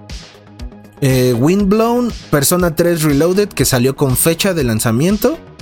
Eh, Dive the Diver y Dredge, que esa es una colaboración, ¿no? O algo así, era. Ok. es que no dijeron si es un DLC para Dave the Diver o para Dredge, si es un juego completamente Ajá, nada más anunciaron que era colaboración en ese momento, según yo. Y ya fue como, ah, ya lo que Luego, eh, World of Goo 2, que yo no sabía que había un 1. World of Goo 2. Metaphor, y ese fue el último que anunciaron en el. Eh, eh, en el pre-show. Después siguieron con ya los anuncios del show. Que aquí salió Matthew McConaughey para anunciar el juego de Exodus. Que yo dije, ok, va. Y estuve viendo el tráiler y se me hizo muy X, pero la única pregunta que me hice es, ¿dónde chingados estaba Matthew McConaughey? Porque no sale, en el tráiler no sale, o yo no lo vi. Realmente menciona que... Ajá. El güey menciona que... Pues, pues él está en el juego. Pues, eh, ajá, o sea, es que yo no entendí, yo, yo no le vi, o sea, sí me quedé con la duda de, ajá, ¿y dónde estás tú, güey? O sea, es que realmente me quedé con esa duda porque el güey salió muy emocionado, ¿no? No, o sea, es que no fue como Simu Liu que anunció el juego y que sí sale su personaje. No, o sea, este güey fue como, no, y estoy muy emocionado de dar eh, parte y de pertenecer a la comunidad del gaming porque yo nunca había estado y aquí voy a darle mi voz a este personaje que el cual ustedes se van a encariñar. Y ves el tráiler y es como, y Matthew McConaughey, ¿dónde está, güey? O sea, realmente. O si sale, yo no lo reconocí, la verdad. Pero bueno. Eh, se fue Exodus y luego anunciaron un DLC para God of War, que es el God of War, eh, bueno, God of War Ragnarok Valhalla, que sale este 12 de diciembre. Eso fue como lo impresionante que saliera este, eh, bueno, la siguiente semana. Y aparte de eso, es gratis. O sea, es, es, bastante gratis. Entonces, todos lo pueden jugar. Y este es como un roguelike, ¿no? Este. O sea, para, que se pongan a matar monstruos a lo idiota. Este. que de hecho, digo, no quiero decir que lo copiaron, pero yo se me hace que se llevaron más o menos como una idea de Assassin's Creed Valhalla, que después de su temporada de DLCs de campaña y todo, sacaron su roguelike. Que lo jugué, digo, no está mal, pero a final de cuentas, no, no, es la gran cosa. Ya. Luego anunciaron Big Walk, que me.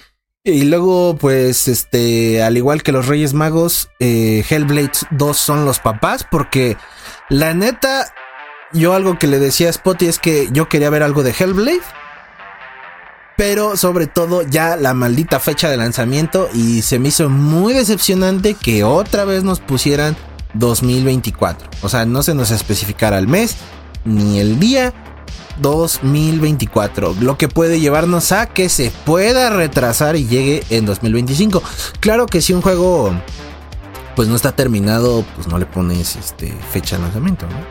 Pero siento yo que ya para un anuncio que de Hellblade 2, que nos lo han metido hasta en la sopa, ya era para que tuviera su fecha de lanzamiento, siento yo, pero bueno. Eh, y bueno, tuvimos ese, luego tuvimos Kemuri, eh, No Rest for the Wicked, que ahí fue donde te confundiste con este, con, ¿cómo se llama? Initiative, algo así. Ah, sí. Este, y no, pues fue otra cosa. Luego tuvimos los anuncios de Sega que yo le puse Sega Remakes, pero básicamente fueron cinco anuncios y todavía decía y más por venir. Y más. yo los que identifiqué así estuvo viendo fue Jet Set Radio, Streets of Rage, y Crazy Taxi, Ajá. entre otros más, la verdad. ¿Te imaginas que ahí se avienten el remake de Yakuza 0, güey? ¿O Yakuza 1? Ah, no mames. Es que ya, hay, remake. Pero no, no es... El que tenga Game Pass el que está en, Game Pass que se llama Yakuza 1 Kiwami. Kiwami significa nuevo. Ah, no man. Pues de hecho, le hicieron remake al 1 y al 2. Entonces, en teoría, deberían hacer el remake el 3. No creo porque es el más odiado por toda la comunidad, pero. bueno. También. Pero mira, eh, si Capcom le hace remake al 5, entonces ya los de RGG ya no tienen excusa para que Capcom, le, va a hacer remake a Resident Evil 5 y 6, güey, sin pedos. Pero bueno, veremos. Eh, luego nos anunciaron el nombre que iba a tener la nueva entrega de Dragon Ball Z Budokai Tenkaichi, que en este caso iba a ser Sparking Zero. Porque yo sí tenía duda, ¿era un nuevo juego o era el mismo? Pero no, sí es el mismo, solo que ya no lleva Budokai Tenkaichi, ahora se llama Sparking Zero. Entonces ese va a ser el título de ese Dragon Ball. Luego tuvimos el anuncio de eh, la colaboración de mm, Behavior y eh, Massive Games. Que fue con The Casting of Frank Stone, un spin-off de Dead by Daylight. Que en este caso, por lo que anduve viendo, va a ser una aventura narrativa, igual de decisiones como Until Dawn. En el cual eh, nos van a contar un poco de un suceso que sucede en el mundo de Dead by Daylight, pero que no está ciertamente relacionado a los personajes que conocemos del juego. Solamente van a introducir a un nuevo personaje y ese va a estar relacionado con el ente. Eh, bueno, de ahí en fuera tuvimos eh, Visions of Mona, eh, Rise of Running. Ah, sí, Mana. Visions of Mana, que es la nueva entrega. Que esa nada más hay que aclarar que sí es nueva entrega, porque pinche franquicia creo que esa sí lleva desde los 90. Ajá. Rise of the Running, que ese es como un Souls-like de Samuráis también. Se ve bastante bueno. Se veía es exclusivo de Play. Pues, pues, pues ¿qué te digo, güey? No tenemos Play, güey. Pues por eso lo menciono, cabrón. Pero pues ya, güey. Este, luego tuvimos Outlast Trials con su fecha de lanzamiento que es para marzo, según yo, si no me recuerdo. Eh, y ya salen con. Y ya salen todas las plataformas. Y que me sorprendió que este juego, no sé si viste bien, pero va a salir también para Xbox One y Play 4. Ah, no vi eso. Sí, en, en el final salía Xbox Series, Xbox One, PlayStation 5 y PlayStation 4. Y me quedé así como. Ah, caray. A ver si no se ve mal optimizado para esas consolas. Y yo esperaría que no, pero bueno, lo, que me sorprendió es que van a salir, ¿no? Y luego de ahí tuvimos eh, Black. No, espérate. Tuvimos el de OD de Hideo Kojima. Ya me iba a saltar ese. Que en este, pues, vimos a algunas de las personas que iban a estar, bueno, actores que iban a estar en este juego, que en este caso fue Sofía Lillis, eh, Hunter Schaffner y el otro güey que se me olvidó su nombre junto a una colaboración con Jordan Peele, que esto pues no es nada nuevo, ellos ya se conocían y de hecho si siguen a Hideo Kojima en Twitter y en Instagram, ese güey sube fotos de cuando visita a alguien, conoce a alguien y demás. Entonces yo sí había visto que estaba con Jordan Peele, pero no pensé que iba a ser para este juego. Eh, entonces bueno, vamos a tener ese y este va a ser exclusivo para Xbox, al igual como lo fue Dead Stranding. Para que la gente igual y que no le sabe, Kojima Productions es un estudio independiente, lo único que va a hacer es contratos con una compañía para sacar esos juegos, pero no quiere decir que está casada con una compañía, ¿no? Porque sí vi mucho esa queja de que, ah, nos traicionó, ya no va a estar en, en PlayStation, puro Xbox, y fue como, güey, sí sabes que Kojima Productions nació porque se quería separar de Konami y ya, ¿no? O sea, realmente sí fue como algo de, güey, déjate tu fanatismo a un lado y sé más objetivo, ¿no? Pero bueno, sí tuvimos este de OD. Luego anunciaron. Ah, pero cuando de Gear 6 solo para PlayStation. ¡No mames! Se vendía. Oye, es pues, como que Gear 6 para PlayStation, bueno, mames. Ah, sí. Este, luego tuvimos el anuncio que, un, bueno, uno de los anuncios que sí me emocionó, que fue el de Jurassic Park Survival, porque, bueno, yo a mí personalmente me gusta mucho la franquicia de Jurassic Park. Y yo ya quería un juego así que no fuera como para cuidar animalitos, así como en su Tycoon y mamás así. Cállate, güey. Este. Entonces. solo para toda la pinche franquicia, güey. ¿Qué le vas a decir a Chris Pratt? Oh, vamos a hacer una quinta. Mm. no, no, no, ya me caga Chris Pratt, pero. Este no tiene nada que ver con él, güey. o sea, Chris Pratt es de oportunidad desapreciada. No, este, aparte se veía, o sea, había muchas referencias a la película original, entonces como no me iba a emocionar, la verdad. Luego tuvimos el de Black Myth eh, Wukong, que se ve... Que ese pinche juego creo que llevan como tres años anunciándolo. Sí, y también se ve muy bueno, la verdad, este, me, gustó. Aquí tuvimos el, el, gag de la noche, o lo, lo, que a mí me dio mucha risa. La colaboración con Final Fantasy y Apex, que un chingo, güey. ¿Qué pedo? ¿Por qué, güey? Estás saltando la expansión de, The Warframe. Te estás saltando. No, pero. Y bueno, es que no te, la, no te la mandé, pero yo lo puse ahí abajito de Black Myth. Ah, ya. Este. Y fue, ya, güey, di que no, no quieres que lo diga para que diga tu reacción toda sacada de pedo. es que estuvo muy gracioso porque se anunciaba una colaboración de Final Fantasy y este güey, Apex, Apex, todo, todo emputado, como que sorprendido, no sé, fue de lo mejor que estuvo de la noche. El güey totalmente sacado de onda porque estaba la colaboración con Apex. Y justo ahí pasaron, ¿no? Escenas de, pues, que tienen la espada de, del güey de, de Final Fantasy VII.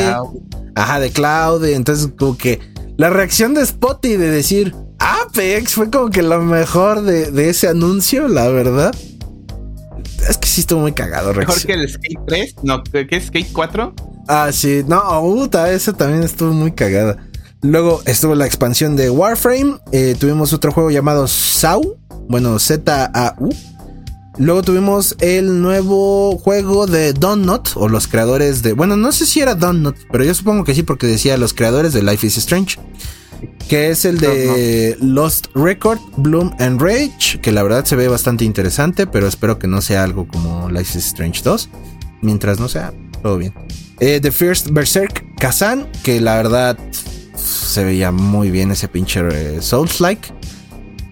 Luego tuvimos el Skull and Bones, el tan famosísimo Skull and Bones que ya tiene fecha, güey, ya va a salir después de tantos años. yo creo que es que mencionar, porque no sé que ya tiene fecha, no es. Tiene una fecha más, porque ya, hace dos años tenía fecha de lanzamiento. Nah, yo digo que ya sale, güey. Y yo creo igual, creo que ya sale. Yo creo que ya sale. Yo creo que Ubisoft ya quiere quitarse esa madre de las manos, decir, ahí está su pinche juego, si le va bien o le va mal, me vale chorizo. Pues es que tienen que sacarlo, güey. El otro día estaba viendo, no me acuerdo, creo que fue de Alex de Cultura Videojuegos, pero un video que al parecer la razón por la cual estos güeyes, porque todo el mundo dice, si no lo van a sacar, pues ya cancelenlo ya, pero creo que legalmente no pueden porque tienen un contrato con un país, creo que Singapur. Singapur. Pues creo que legalmente tienen que sacar el juego si no es que quieren que un perro país los demande.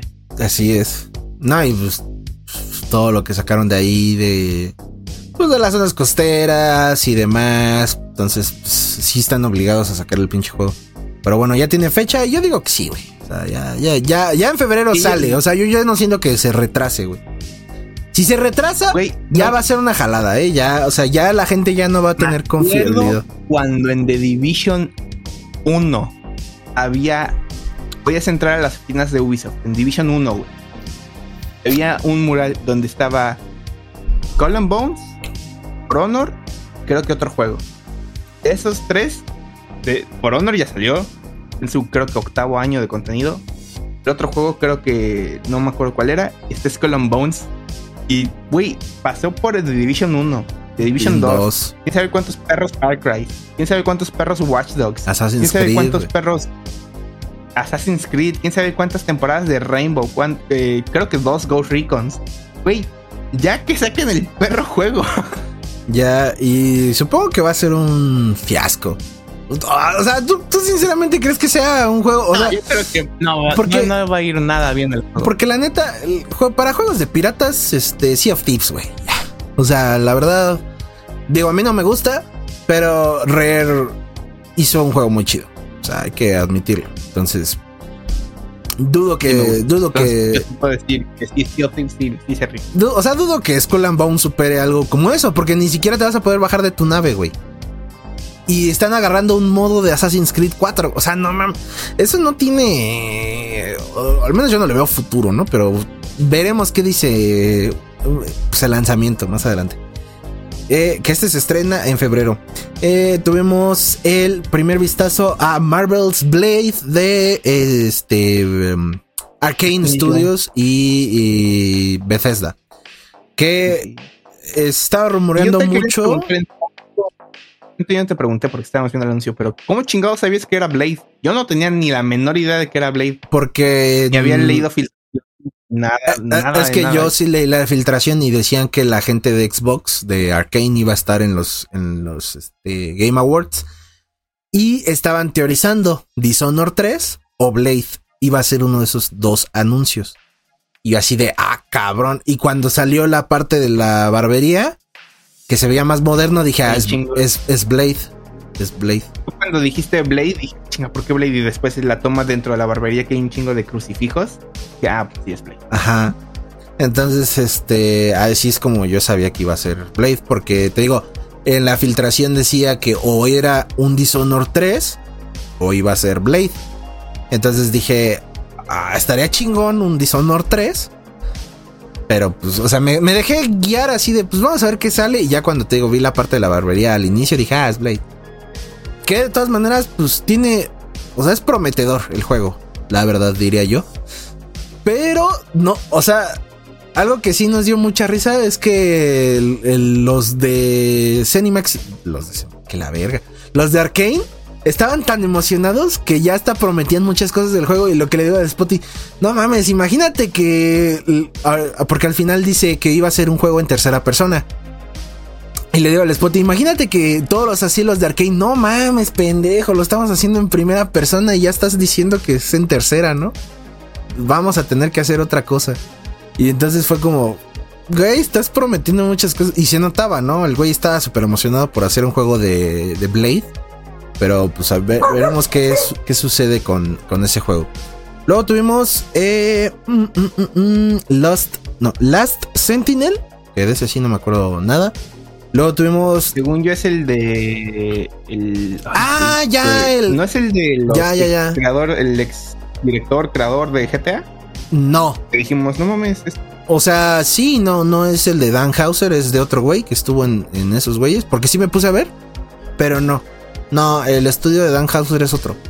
El de Last No, no de Dan Hauser, güey. Por eso. Este, acuérdate. No, o sea, es que Last Sentinel es de otro güey que estuvo en esos juegos de GTA, pero Dan Hauser hizo aparte su propio estudio. Y ese es otro. Ah, yo no sabía que Dan Hauser había hecho un. No, sí, es, esa, esa, parte. Y de hecho se dice que va a sacar un juego también que estará a la altura de GTA. Eso dice. Pero bueno. Eh, de ahí tenemos The First Descent, que tenía fecha de lanzamiento, si no ah, mal recuerdo. The, First Descendant, sí. Ese, ese juego salió la beta, alfa, hace un par de meses. Y la gente como que tuvo muchas este, opiniones encontradas, porque mucha gente decía, es un Destiny, pero más chafa. Muchos decían que es un juego que tiene futuro, pero necesitan pulirlo demasiado. Yo creo que está en el segundo campamento, en el segundo de, decir, tiene futuro, pero necesitan pulirlo. Se siente como un juego de celular, en el sentido de la cantidad estúpida de cosas que hay en pantalla, pero en consola. Ajá. Luego tuvimos Mecha Break, que pensábamos que era un pinche juego de Gundam o un pedo de anime, y pues no. Tuvimos Helldivers 2, que ese ya también lo había anunciado bastante en PlayStation, y bueno, aquí tuvimos un vistazo más. Y tuvimos eh, el Warhammer, Space Marine 2, que ya contaba con fecha de lanzamiento para septiembre, si no mal recuerdo. Luego tuvimos Den of Wolves, Exoborn, porque si era Exoborn, nosotros decíamos que era Exborn, pero no, es Exoborn.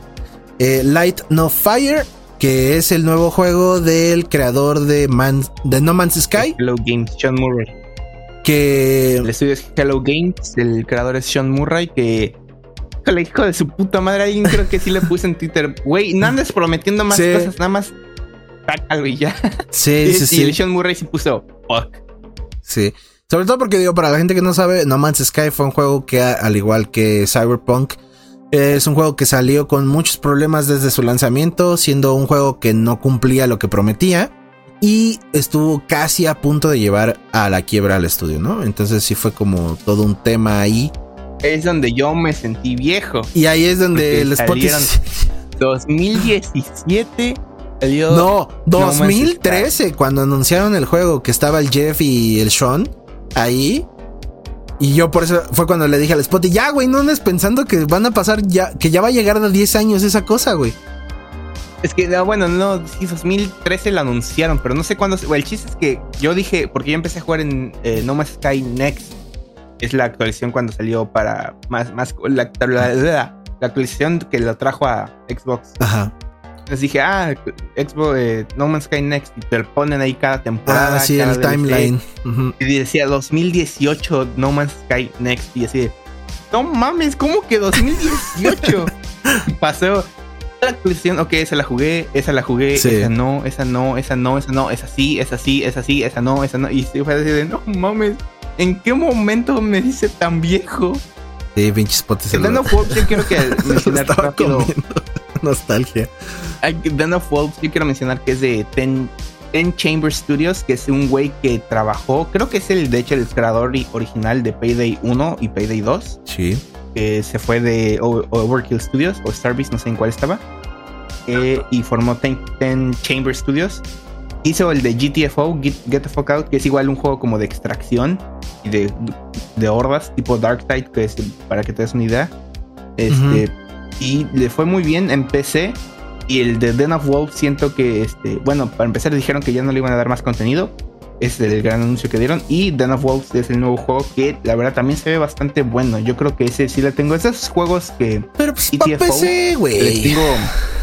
La cosa es de esos GTFO, esos juegos que yo me gustaría que por alguna en algún momento llegaran a consola, ya que GTFO, digo, salió cuando estaba apenas el Xbox One y el PlayStation 4. Sí. Siento, me esperas que si con la Series X y Play 5 de estos güeyes digan, pues ya tiene bastante potencia las consolas, a ver si lo podemos sacar para consolas. Pues veremos. Esa es mi esperanza. A mí me dio muy igual, la neta. este, luego tuvimos Stormgate, el DLC de Final Fantasy XVI. Bueno, no es uno, sino son dos. Era un DLC que iba a salir esta semana, si mal recuerdo, y luego iba a salir otro más adelante. Tuvimos la temporada 1 de The Finals, que es un juego que ya va a pasar de. Creo que es beta a juego final, si no mal recuerdo. Y el anuncio de Capcom que yo no me hice ilusiones ni nada, sabía que iba a salir otra cosa que no fuera Resident Evil. Fue Monster Hunter Wilds, con ese fue el que cerraron y este ese fue como que el último anuncio así el anuncio de ah, su madre. Y no mames, sí, pero pues yo como no me gustan los Monster Hunters, ah, me dio igual. Yo la neta A mí sí me gustó, digo, esperaba un sí me remake de por Dino el Crisis. de, Pero bueno. Ajá. Adiós, mamá. Este tu Exo Primal, güey, ahí lo tienes. Este. Yo, la verdad, aunque sí digo, ah, wow, un nuevo Monster Hunter, yo sí me esperaba algo mejor. Porque digo, me gusta mucho Monster Hunter World, que es el que el, el primer. Y, uh, ah, no puedo hablar, güey. Monster Hunter World, que es el con el que entré en este mundo de Monster Hunter y le- lo disfruté bastante. Después jugué Monster Hunter Rise. Ajá. Eh, ese ya no lo jugué tanto eh, porque siento que fue como un paso para atrás. Y en este Monster Hunter Wild sí, este, sí lo voy a... Interesante porque se ve que sigue como que un poco más la, la ruta de Monster Hunter Worlds que, Rise. Y puede que se ponga bueno. Pero yo lo que discutía con mi otra compa, una vez más saludos a Toby, es que hubieran cerrado con el anuncio de- del Fideo Kojima. De Lodi. Como que algo más... de algo más potente que digas, no mames. Pero tú, A huevo, tú- porque- ¿tú crees que ese hubiera sido un anuncio potente? Sí. No, yo siento que no. Es Hideo Kojima, güey. Pues sí, pero, o sea, durante toda esa este parte, pues yo la sentí muy X. O sea, porque a ver, salió Hideo Kojima y estuvo el teaser a Silent Hills PT y este salió Jordan Peele y demás, pero yo no lo sentí así que dijeras, wow. O sea, porque a ver, lo que se vio de gameplay, en teoría, no, tampoco. O sea, no se yo nada de gameplay, güey. por- es que por eso te digo, o sea, el, el- el ver a, la- a las actrices y al actor así en cámara gritando y, diciendo diálogos, pues para mí fue como, ah, bueno, supongo, no sé. O sea, sí, a ver, no, no digo que Hideo Kojima no sea alguien que entregue grandes juegos, ¿no? O sea, o, que haga buenas experiencias, digo, no mames. Pero anuncio personalmente se me hizo muy X, güey. O sea, no. No sé, a mí sí me, sí me latió. O sea, me hubiera gustado más ver que acabaran con eso, que siento que es una nota más grande que. Ah, Monster Hunter Wild. Ah, Sí. Sí, yo creo que hubiera estado mejor otro anuncio. Y hablando ya de, de ese último anuncio, ¿tú, ¿a ti qué te hubiera gustado que anunciaran en este Game Awards para que cerraran o cosas por ¿es el lo estilo? realista o sueño guajiro?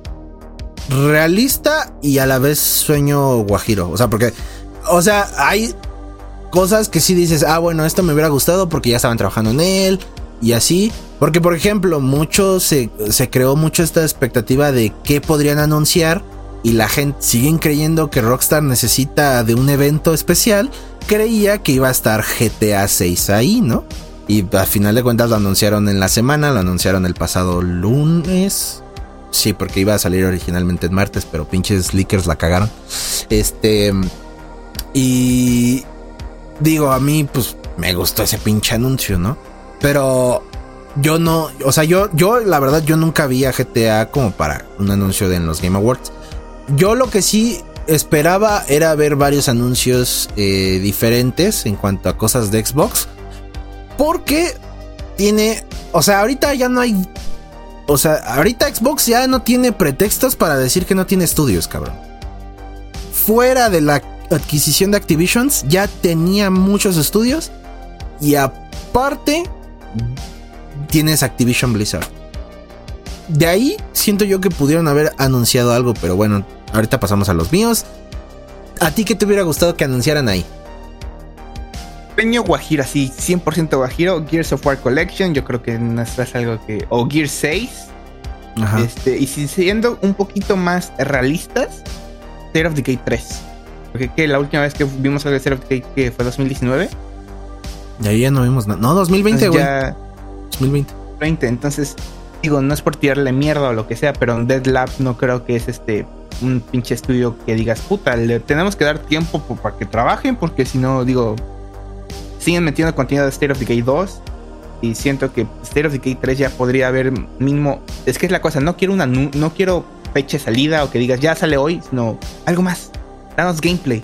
Ya nos diste la cinemática, ahora danos el gameplay. Yo siento que eso hubiera sido. Ese es eh, dentro de los más realistas, pero el que sí pensé que iban a aventarse algo así yo dije, esto va a pasar. Un anuncio de Game Pass diciendo, en 2024 todos estos juegos vas a poder jugarlos y que salgan los Call of Duty, o sea, todos los de Activision Blizzard, pero que diga en anuncio diciendo, sí, güey, 2024 es cuando los vas a poder jugar. Para cerrar algo así, para que creo que se como hijos de Xbox tenía la oportunidad perfecta para hacer eso, a pesar de la controversia que ahorita hay con Call of Duty. Pero yo no sé si es porque se están esperando a que ya se vayan todos los de Activision. Porque no sé si viste que esos güeyes se van a ir hasta febrero de 2024. O sea, de que Bobby Kotick ya se va a la chingada y, demás. O sea, siento que van a empezar a reestructurar Xbox. Y ahí, pero sí siento que ahí hubiera sido la oportunidad perfecta para decir, ok, güey, Modern Warfare 3 no lo quieres sacar en Game Pass porque quieres que venda y quieres que saque, ok, va, te la compro. Pero pon del Call of Duty 1 al Call of Duty Modern Warfare 2019 si quieres, ¿no? Que son juegos que, entre comillas, la gente no juega, pero ya estás metiendo los Call of Duty. O deja tú, güey, no quieres meter los Call of Duty, va, tienes Crash Insane Trilogy, tienes Crash 4, tienes Spyro, tienes este el Sekiro, aunque digo eso es más de, de Front Software, ¿no? Pero Es, es, o sea, es, el partnership con, con Activision. Entonces pudieron haber anunciado algo de esa compra, siento yo, ¿no? Sí, es lo que yo pensé que iban a hacer. Digo, o sea, yo pensé en general Activision Blizzard, Activ Blizzard King, porque ahí hay que mencionar que también hay King. Este, pero decir algo así como mostrar el gameplay así como tal, que vayan saltando, ¿no? Call of Duty 1, eh, Crash, eh, X cosa y de nada. Eh, coming 2024. Y ya. Con eso hubieran tenido. Yo, yo pensé que eso iba a pasar. Realista. Entonces, para resumen, de manera realista, anuncio de que todos los franquicias o lo que se pueda, obviamente, de Activision Blizzard para 2024 y algo de State of the Gate 3 y Guajiro, Gears of War 6 o Gears of War Collection. Y ya. Es que ese sí estaba difícil. Tampoco. Sí, güey. O sea, por eso es Guajiro. Vi que alguien, vi que Chris Seaver, que es la voz original y el escritor principal en Conquer en su momento, este estaba viendo el chat de los Game Awards y alguien puso We want a Conquer 2 y le tomó foto con el estelar y le puso Fuck no. Ese eras tú, güey. ¿Qué te haces? Ah, no mames. Sí, güey, la verdad es que sí, pero me dio mucha risa. este, ¿ya nada más de sueño guajiro? Nah. Ah, bueno, Titanfall 3. ya, oye, que salió oye, oye, oye, yo estaba esperando el Titanfall 3 aquí, güey. Si ayer sí lo escuché, ¿por qué chingas en el episodio no? Porque, pues, güey, esa madre ya está más muerta que nada. Ay, güey. Es que no mames, ese también ese anuncio cuando fue la conferencia de EA en Cheesecake 4. ¿Cómo se te rompió tu corazón porque no fue Titanfall? No mames. No lo voy a olvidar, la verdad. Más probable que saquen Anthem 2 a que saquen Titanfall. Pues la neta, la neta sí. En cuanto a mí, eh, me hubiera gustado ver en Sueño Guajiros y Gears 6, yo creo. o algo de Gears. Porque creo que es una franquicia. A ver, es que. Igual y muchos se quedaron con la idea de. Es que Xbox no más tiene Halo y Gears. Pero lo que hicieron esos juegos también aportaron mucho a la industria. Y no por nada sí tiene un gran séquito de fans. Y creo que ya nosotros como fans de Gears... Es que no es que queramos el juego, güey es que queremos algo, ¿sabes? Porque hasta la serie de, Netflix o película, no, me acuerdo qué iban a sacar, está como, ok, va a haber algo de Gears. Gelada. Pero quiero algo más, o sea, güey, denme más de Gears. Porque la verdad es que es una franquicia que tanto a ti como a mí nos gusta mucho. Y ya lleva muerta un tiempo, ¿no? O sea... Cuatro años desde Gears 5. y luego o sea, y luego, imagínate, y luego todavía, imagínate que anuncien un Gears 6 o lo que sea en julio, bueno, junio, julio, ¿no? Que es cuando se hacen las conferencias. Ajá, sí, porque ya la E3 ya se murió. Pero imagínate que anuncien algo y luego se saltan y dicen, Coming 2025 y tú, No mames, culero. ¿Sabes cuántas personas no le van a prestar la importancia por GTA 6? O sea, es lo que dijimos. No me acuerdo qué juego de los que vimos Hellblade. En, en, los Game Awards. En Hellblade. ¿Hellblade? Sí. No, fue, es que, que, que fue cuando. El, antes de que. Ajá. Antes de que iniciara, creo que sí le dije a Erico durante la presentación, le dije. ¿Cuántos desarrolladores de juegos crees que vieron el anuncio de GTA 6 y dijeron, güey, o lo tenemos que adelantar o lo tenemos que atrasar? Porque si sale en 2025, nadie lo va a jugar. Eh, es lo que le dije al Spotify, o sea, muchos, güey. Muchos. Y, y no, no se me haría tan descabellado. Entonces, ah, o sea, es que Gears sí me gusta y digo, tiene una buena comunidad. Pero ya viste la cantidad de gente que vio el tráiler de GTA 6? O sea, esa, esa madre tiene prohibido no ser el juego más vendido de la historia. O sea, si no consiguen eso, neta yo no sé qué va a pasar con el mundo. Pero de verdad, o sea, GTA 6 es un juego tan esperado que la neta me da mucho miedo que saquen cosas en 2025 y este sea como ahí te va el papá, güey. Porque yo me acuerdo que incluso cuando salió GTA 5 había un tweet como de Hideo Kojima diciendo que se sentía destrozado. Incluso ese güey estaba haciendo The Phantom Pain y el otro Metal Gear. Y cuando vio GTA 5 en acción fue como de, no, me quiero suicidar a la chingada, güey. O sea, entonces no sé. Y eh, objetivamente, pues eso, el anuncio de, de cosas de, de, Activision, pero sobre todo de algo más de Xbox, porque sinceramente que, o sea, objetivamente, ¿qué fue lo que anunció Xbox aquí? El de Blade OD y OD. Blade. Blade. O sea, tres juegos, güey.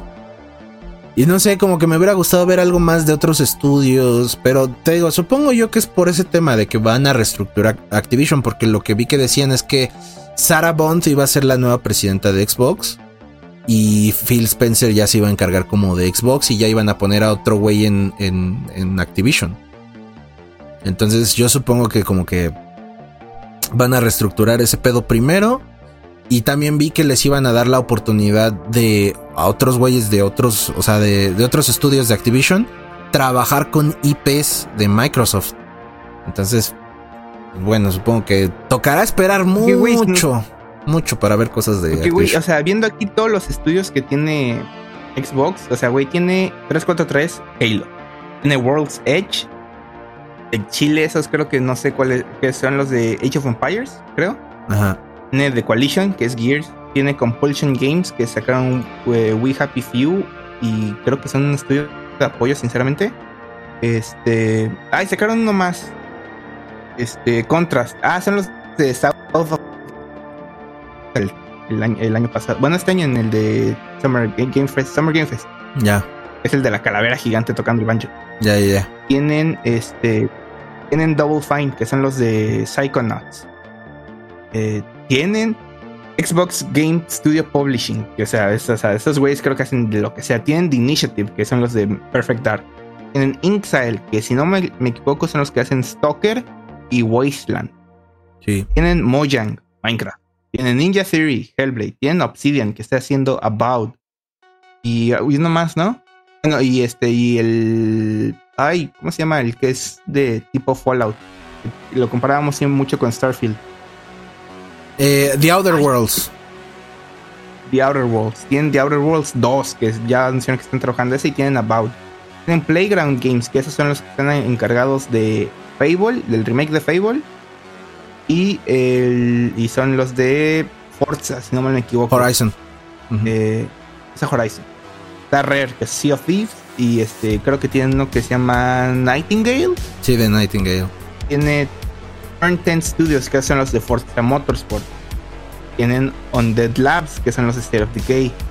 Tienen todos los estudios de Bethesda, que está Bethesda Game Studios, que ese es el principal, que ese es el de Fallout. Tango, y, Zenimax, eh, este, Arcane. Tienen Alpha Dogs, Zenimax, Tango, id, Arcane, Machine Games, Roundhouse. Y todos los de Blizzard Activision.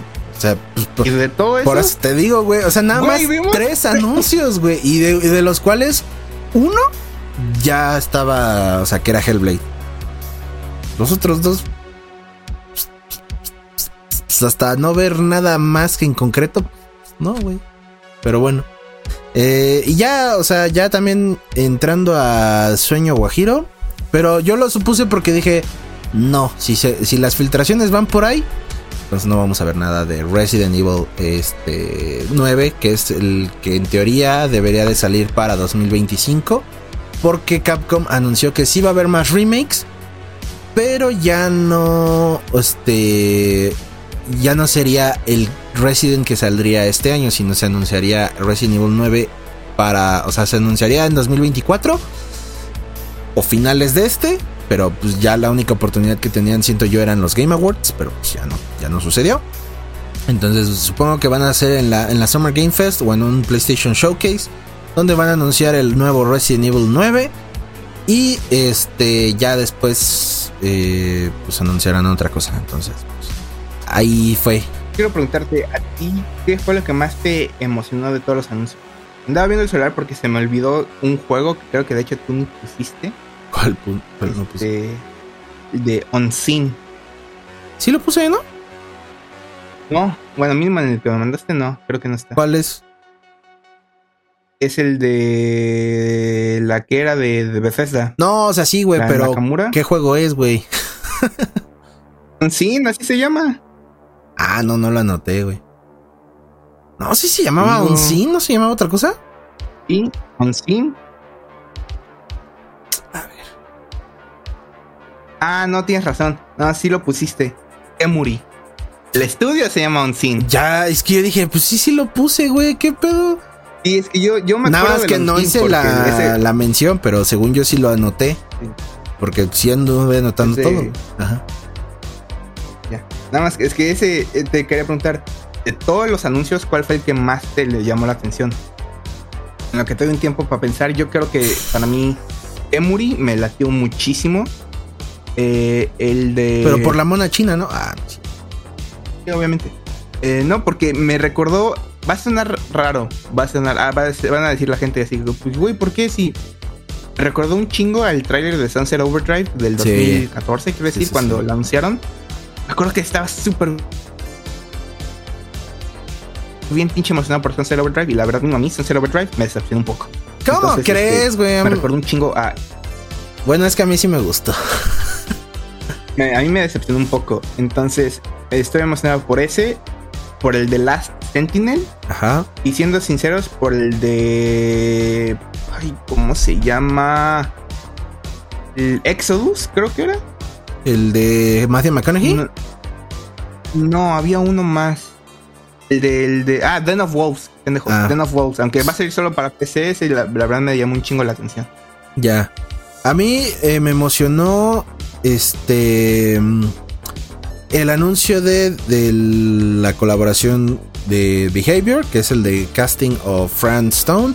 Porque yo supongo que ahora lo que quiere buscar Behavior es expandir más el mundo de Dead by Daylight a no nada más este el, el juego.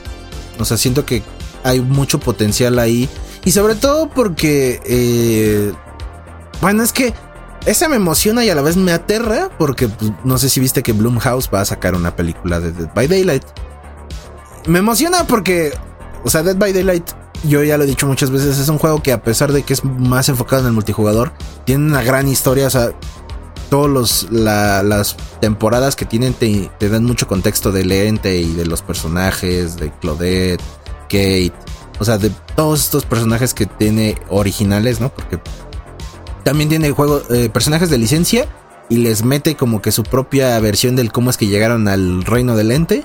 Pero siento yo que puede ser un, un gran potencial. Ese spin-off, la neta, me emociona. Pero en tema de la película, me aterra porque si es algo igual que lo de Five Nights at Freddy's, ¡ah!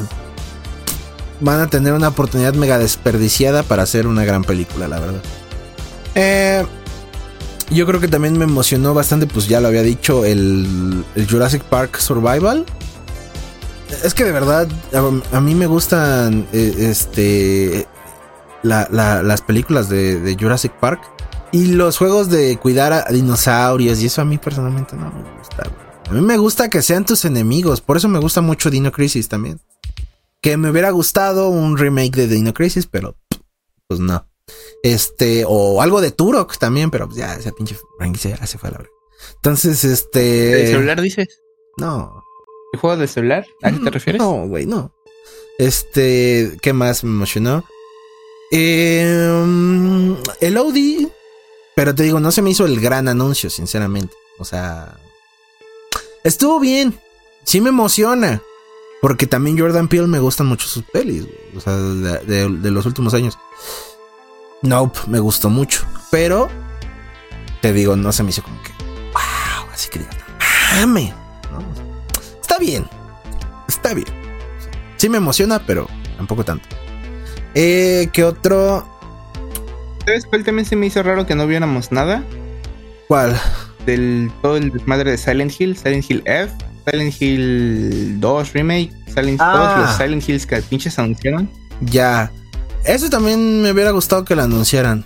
Pero. De hecho, fue algo que sí te dije que me hubiera gustado que, que, anunciaran.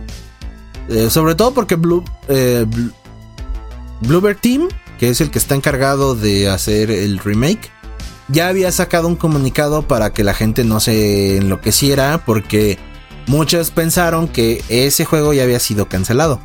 Pero no, esos güeyes tuvieron que salir a dar el comunicado y decir, a ver, espérense. Konami es el que se encarga de dar la publicidad y bla, bla, bla, bla. Nosotros somos los que estamos trabajando en ese juego. Pero a mí sinceramente es como un 50-50 porque, a ver, Silent Hill 2 me gustó y no por nada le hicimos un capítulo aquí en la sección de, de Shocktubre. Pero ¿qué pasa? Es un juego de clásico, es un juego de... No de culto, pero sí es un juego bastante popular. Si Blover Team la caga con Silent Hill 2, muchos se van a emputar, yo incluido.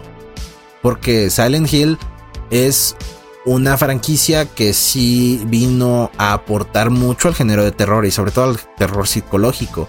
No por nada el Team Silent es algo que está clavado en la mente de muchos por los cuatro juegos que hizo ese eh, team, porque ya después de ese se separaron todos, ¿no?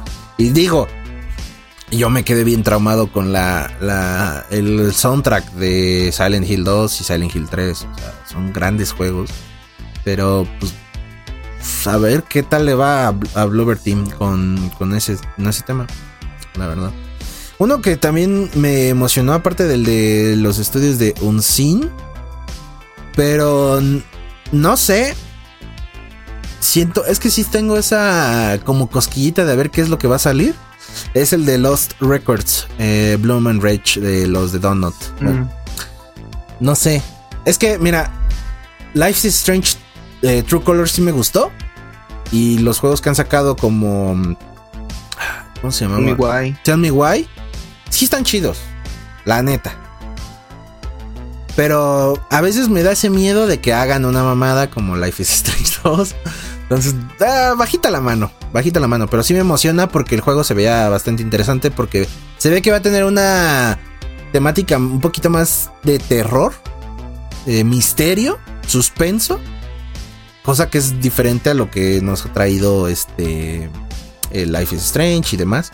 Que aquí también trae, como eso que se me hace interesante que van a hacer esos cambios de, la niñez a la adultez, ¿no? Porque ya no, sé si te acuerdas en el tráiler que salen eh, como eh, adolescentes, niños, que están viendo lo que pasa en ese bosque y de repente sale en, en versión adulta, ¿no? 27 años después. Entonces me llama la atención bastante ese, ese jueguito.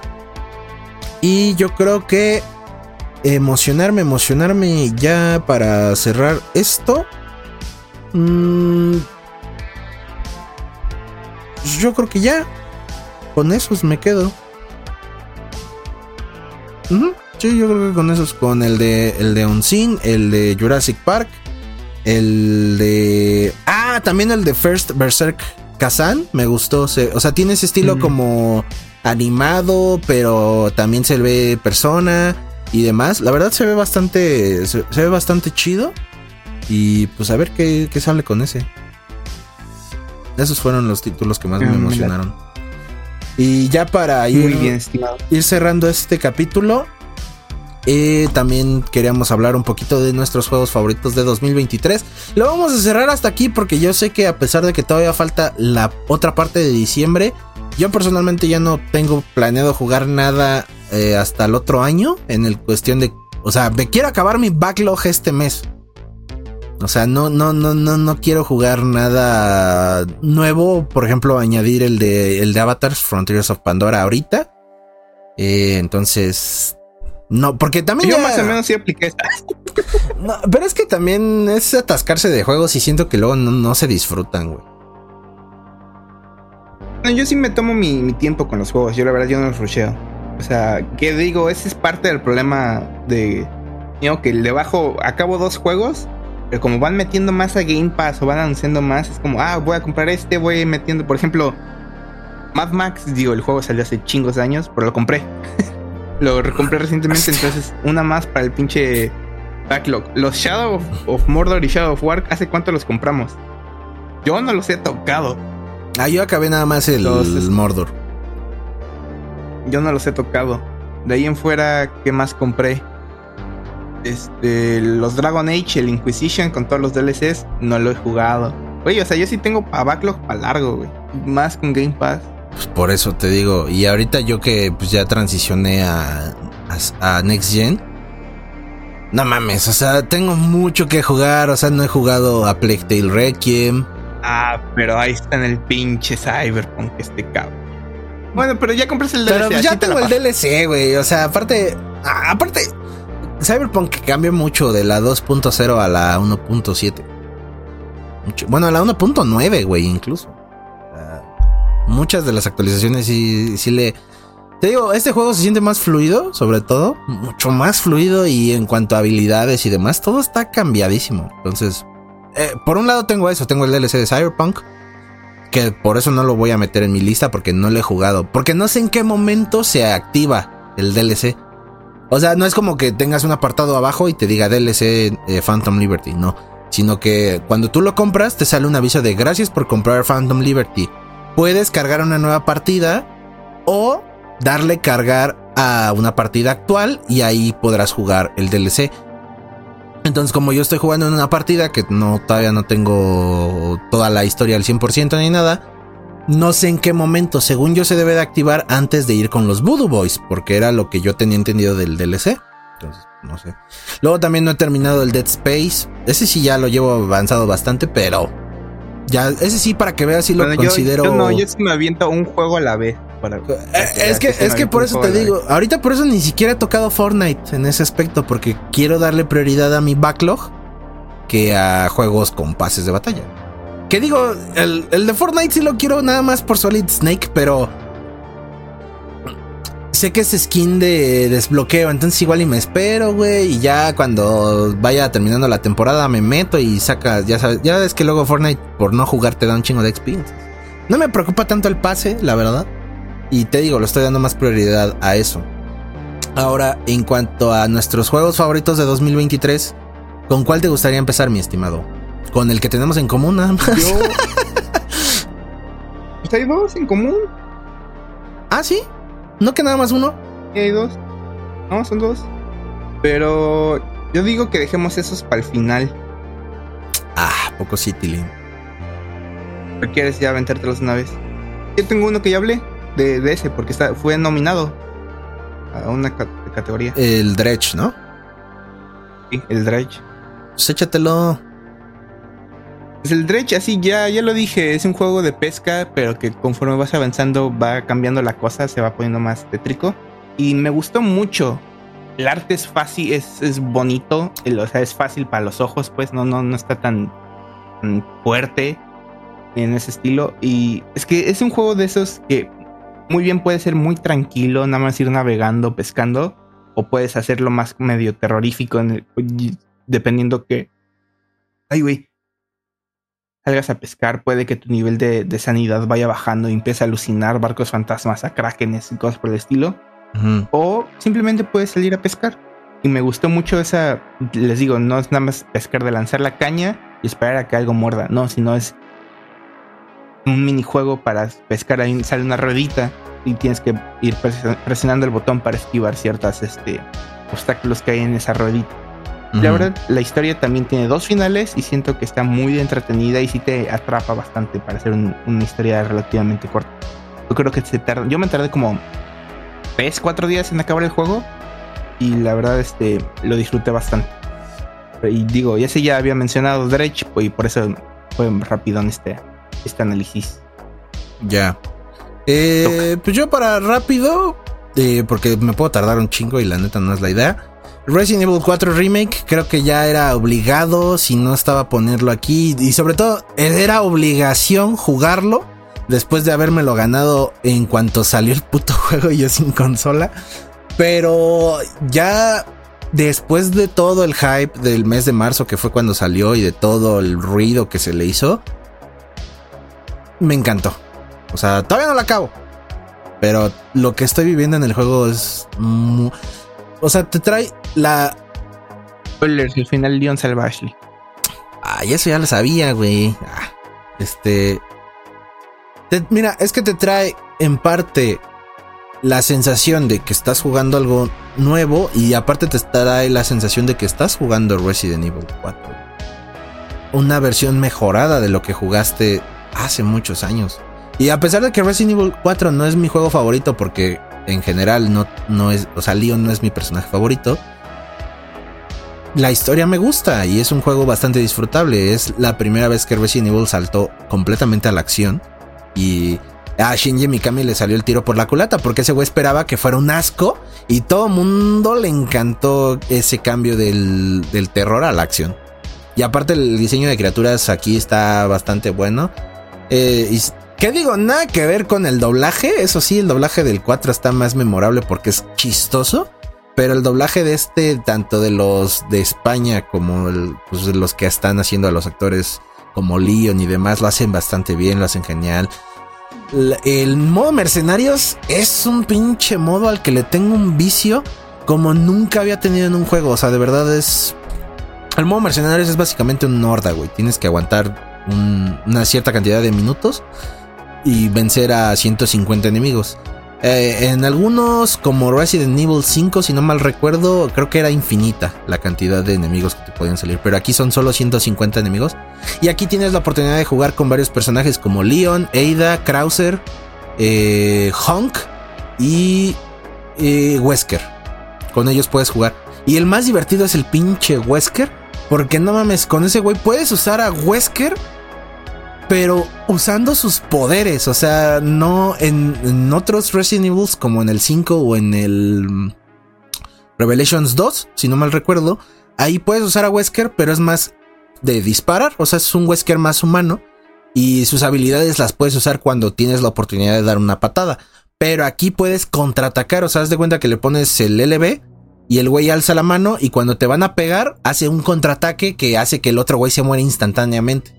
Y es muy divertido, ese modo de juego es muy divertido, te la puedes pasar una, dos, tres horas tratando de superar tu récord anterior. Y te lo vas a pasar muy bien. Resident Evil 4 está muy chingón y sí es de mis juegos favoritos de este año. Muy bien, ahora sí quieres pasar a los, los que tenemos en común. Yo más que nada quería sacar el Dredge de, ahí porque... Pero ¿cuál es el otro, güey? Es que me genera la duda porque según yo uno es Slice of P. Ajá.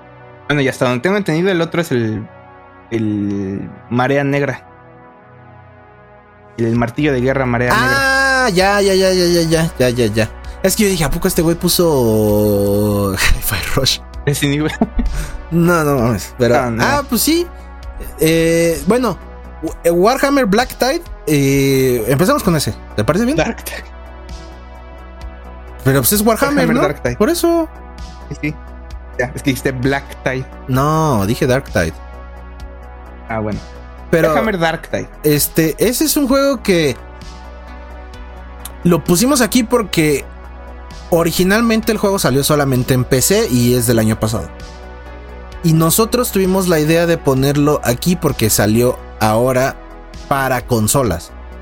Y es un juego que la verdad a mí me sorprendió bastante si bien yo vi la reseña de Spotify porque yo tengo que subir el contenido antes, la verdad es que aún así el juego me gustó bastante. O sea, no pensé que me fuera a agradar, o sea, en el sentido de sí quiero seguirle dando, ¿no? O sea, sí es un juego que se siente más que Let, se siente más Let for Dead que Back for Blood, güey. Y eso hasta cierto punto es triste porque pues Back for Blood lo hicieron los mismos güeyes de Let for Dead.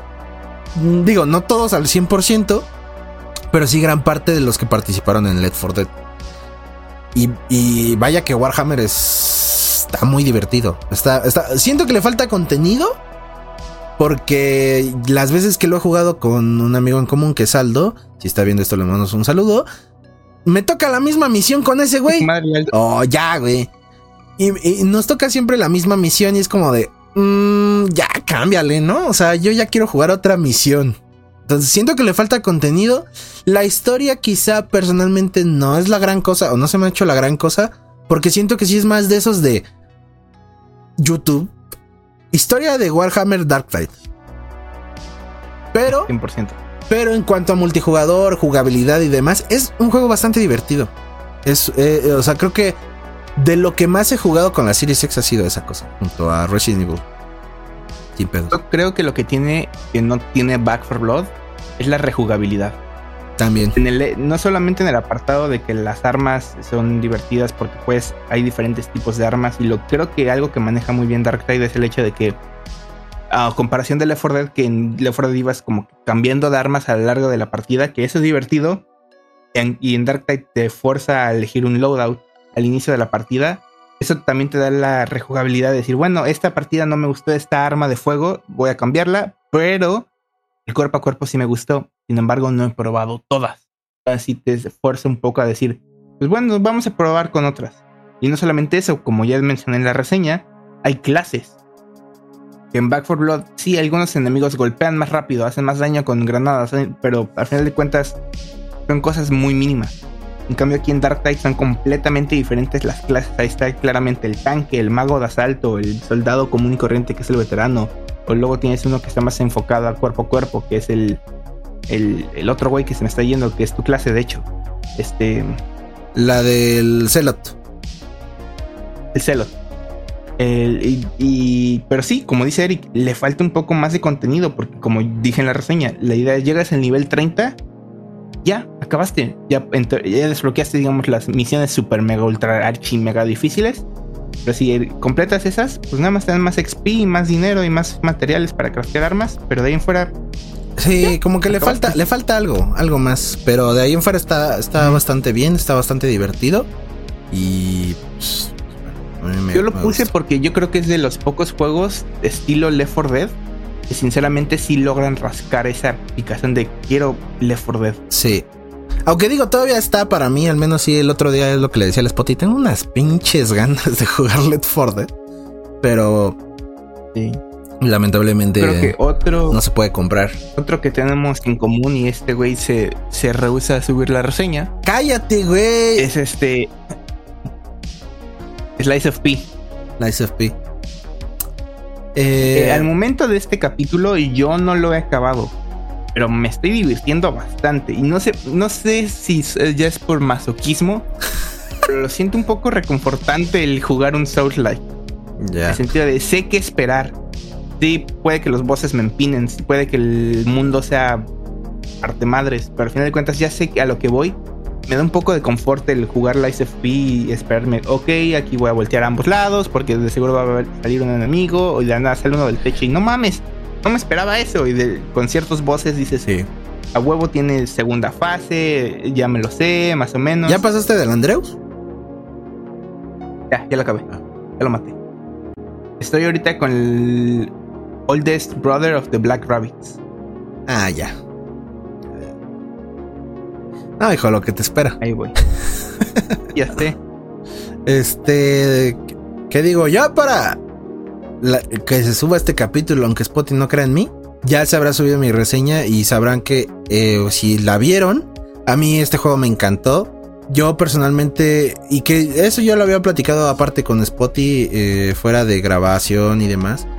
Yo, como tal, había. O sea, yo era un externo al género Souls-like sí tenía como que esa picazón de, a ver, ¿qué es lo que hace atractivo a estos juegos? ¿Qué es lo que la gente le gusta, no? Porque si a mí me dicen que es un juego donde te estás muere y muere, pues para mí no suena tan atractivo, güey. Mejor me voy al pinche Call of Duty o al Gears of War, güey, y ya, ¿no?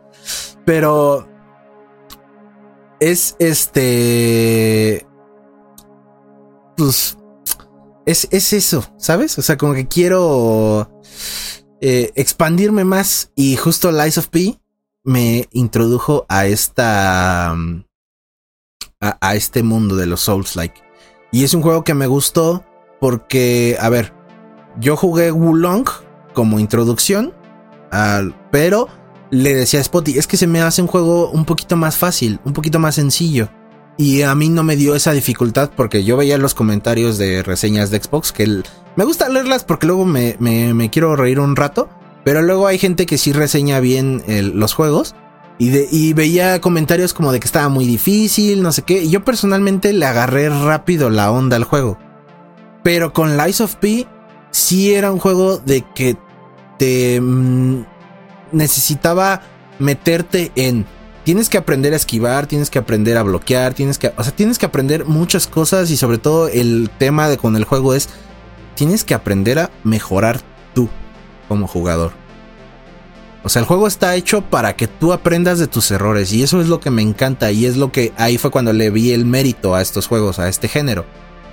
Es como, ah, es aprender a mejorar tú, güey.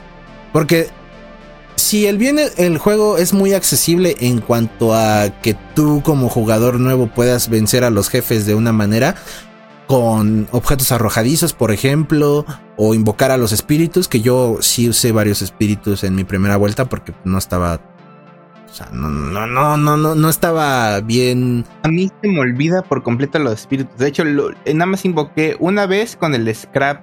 El, ¿El primero? policía que usa el bueno, el, no, no el primero, el segundo. tercero técnicamente. Ah, sí, técnicamente el tercero, ajá. El tercero, nada más lo, lo invoqué, ese lo invoqué para ver cómo funcionaba y salió peor porque ataque que le lanzaban a ese cabrón, yo me llevaba el parte del ataque. Entonces dije, nada, no voy a usar espíritus. Y no fue hasta al Andreus que lo, los volví a usar. Y con el Andreus pude llegar a la, a la segunda fase y, y este, pude matarlo con el espíritu. De ahí en fuera no los he usado, pero digo que sí están bien hechos aquí los espíritus, la verdad sí, sí te ayudan. Sí. Y algo que más, algo más que también vi que está muy, eh, muy friendly para principiantes es si te mueres, pierdes tu, ergo, ¿no? Pero si te mueres y no has recogido el ergo, no te lo quitan por completo, te mm. bajan la mitad. La mitad eso está muy este, amigable para jugadores nuevos, porque en los Souls Like, o sí, los buenos, buenos, pierdes por completo. Si traes un trillón de ergo y te mueres, mamó. Lo pierdes por completo. Sí, y aquí hay. No sé si en los Souls Like hay como pociones o así para que no se te pierda. Porque sí hay este en el en Lies of P. Aparte hay como una. como un objeto que puedes usar como una tipo poción en el cual te lo tomas y si te mueres no pierdes nada de ergo. No me acuerdo en Dark Souls, pero en, Elden, Elden Ring sí hay, pero sí es como... Nada más, sí, o sea, te la tomas y por 10 minutos no pierdes tus... Si te mueres en esos 10 minutos no pierdes tu, ya. tus runas. Ya. Y, y, bueno, también están los objetos arrojadizos, no sé si los has intentado usar, pero ellos sí te tiran mucho paro. Pero el tema no es que, ah, me los gasto todos y ya venzo al jefe. No, güey, tienes que saber cuándo vas a tirar esos, porque, a ver, si tú los tiras de chingadazo, vas a perder una gran oportunidad de poderle bajar vida con tu arma. Y cuando te quedes sin ellos y le quieras apretar otra vez, el personaje, el Pinocho, va a empezar a hacer una animación como de ya no, de ya no tengo.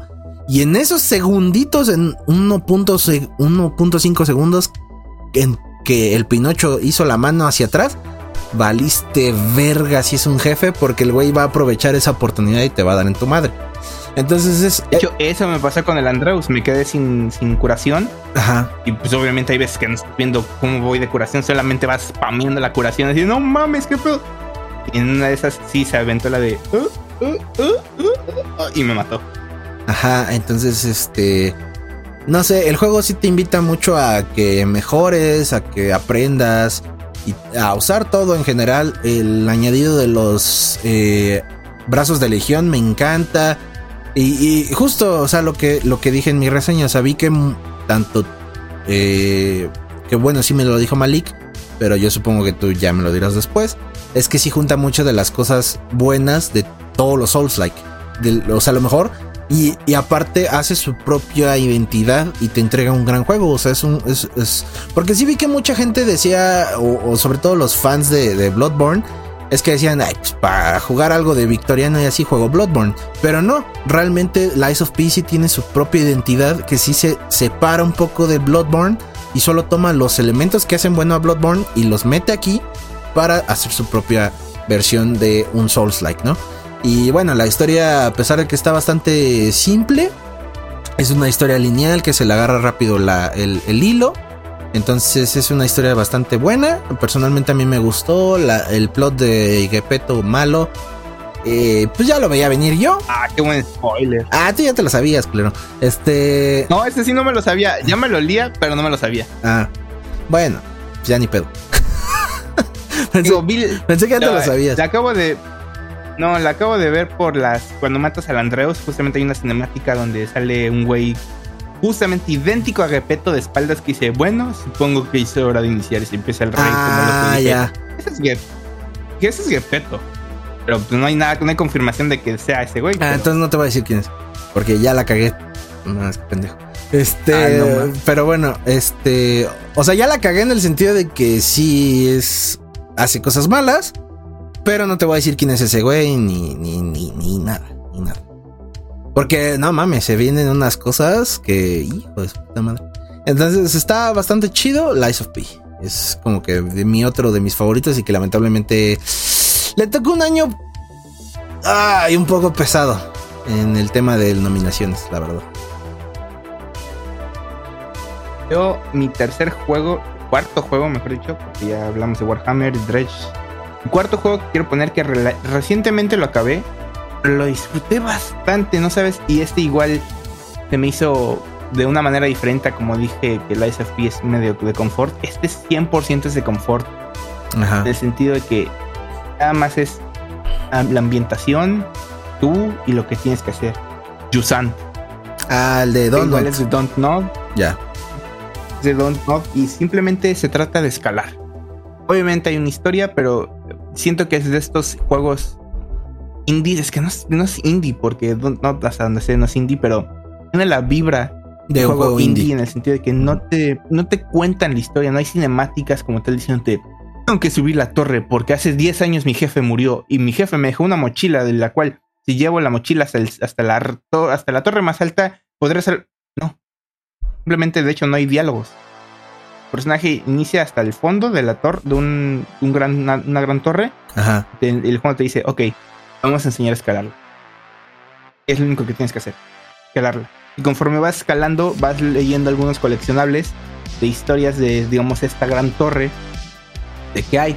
Y la historia principal, si quieres verla de esta manera, es de una chava si te sientes como, güey, ¿cuánto tiempo ha pasado? Porque para ti han pasado un par de horas desde llegaste al punto, a la parada A, y en la parada eh, F encontraste otra nota.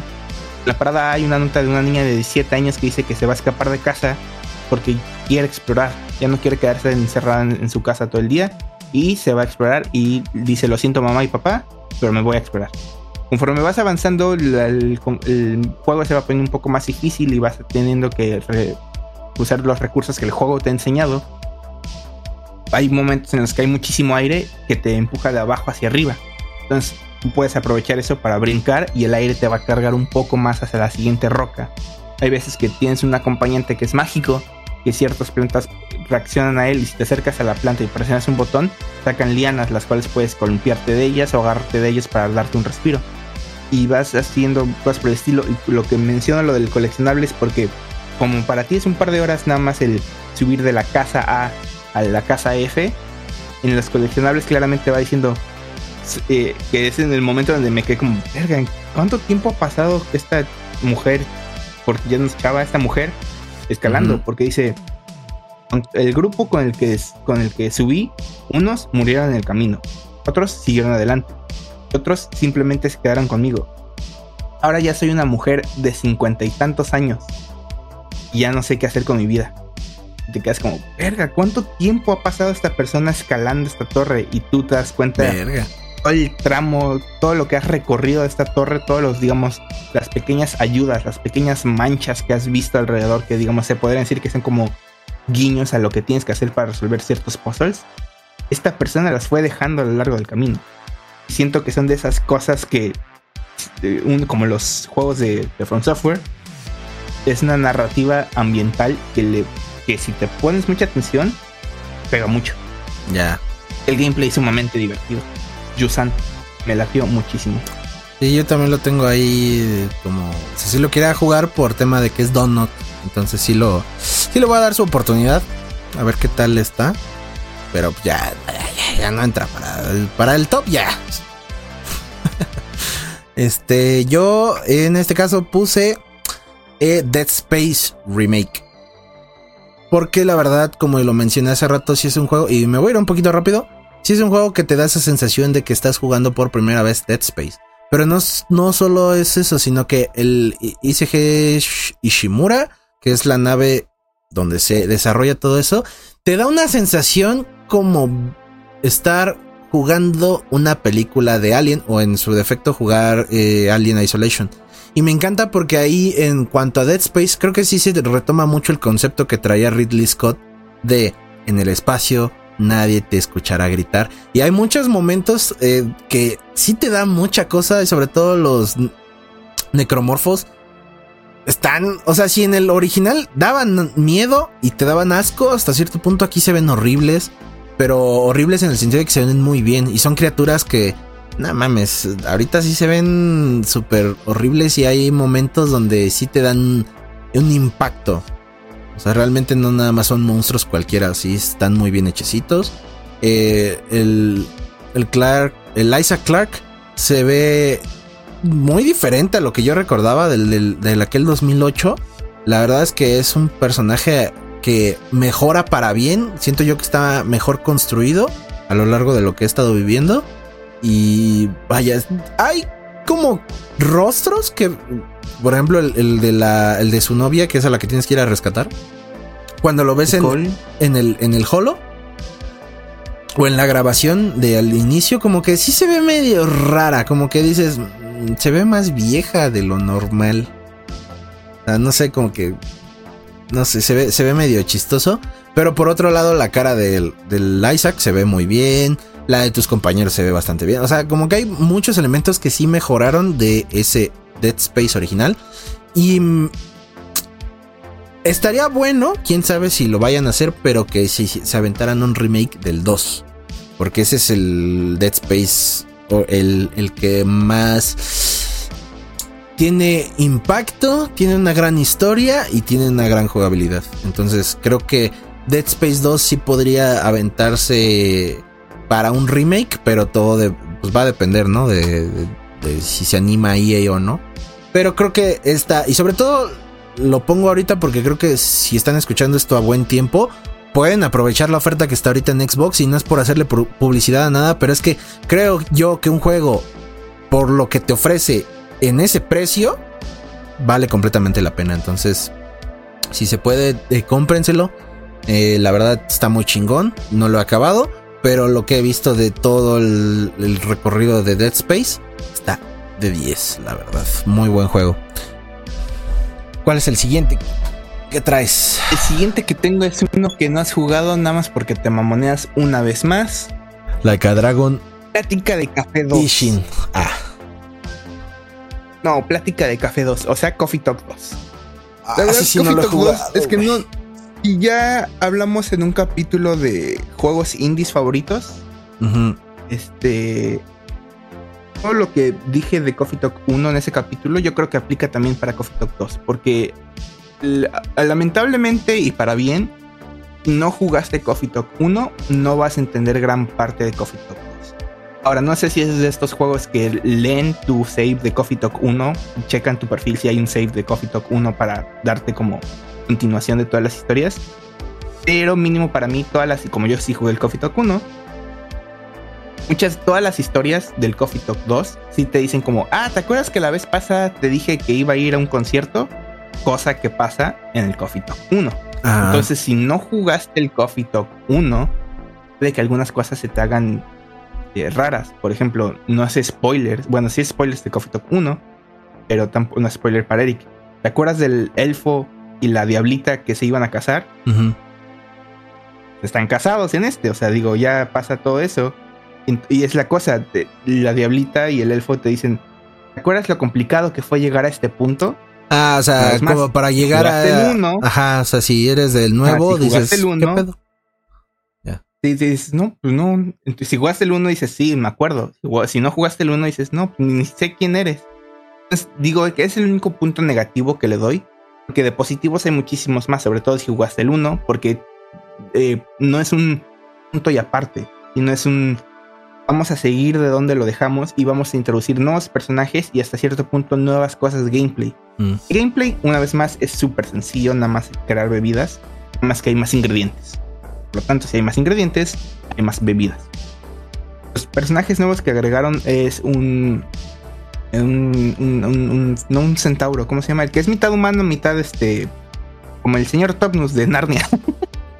Este, este ah, fuck, ya, o sea, ya sé quién dices, güey, pero puta madre. Bueno, metieron a, eh, a un centauro, vamos a llamarlo así, metieron un centauro y metieron a, un fantasma, vamos a llamarlo igual así.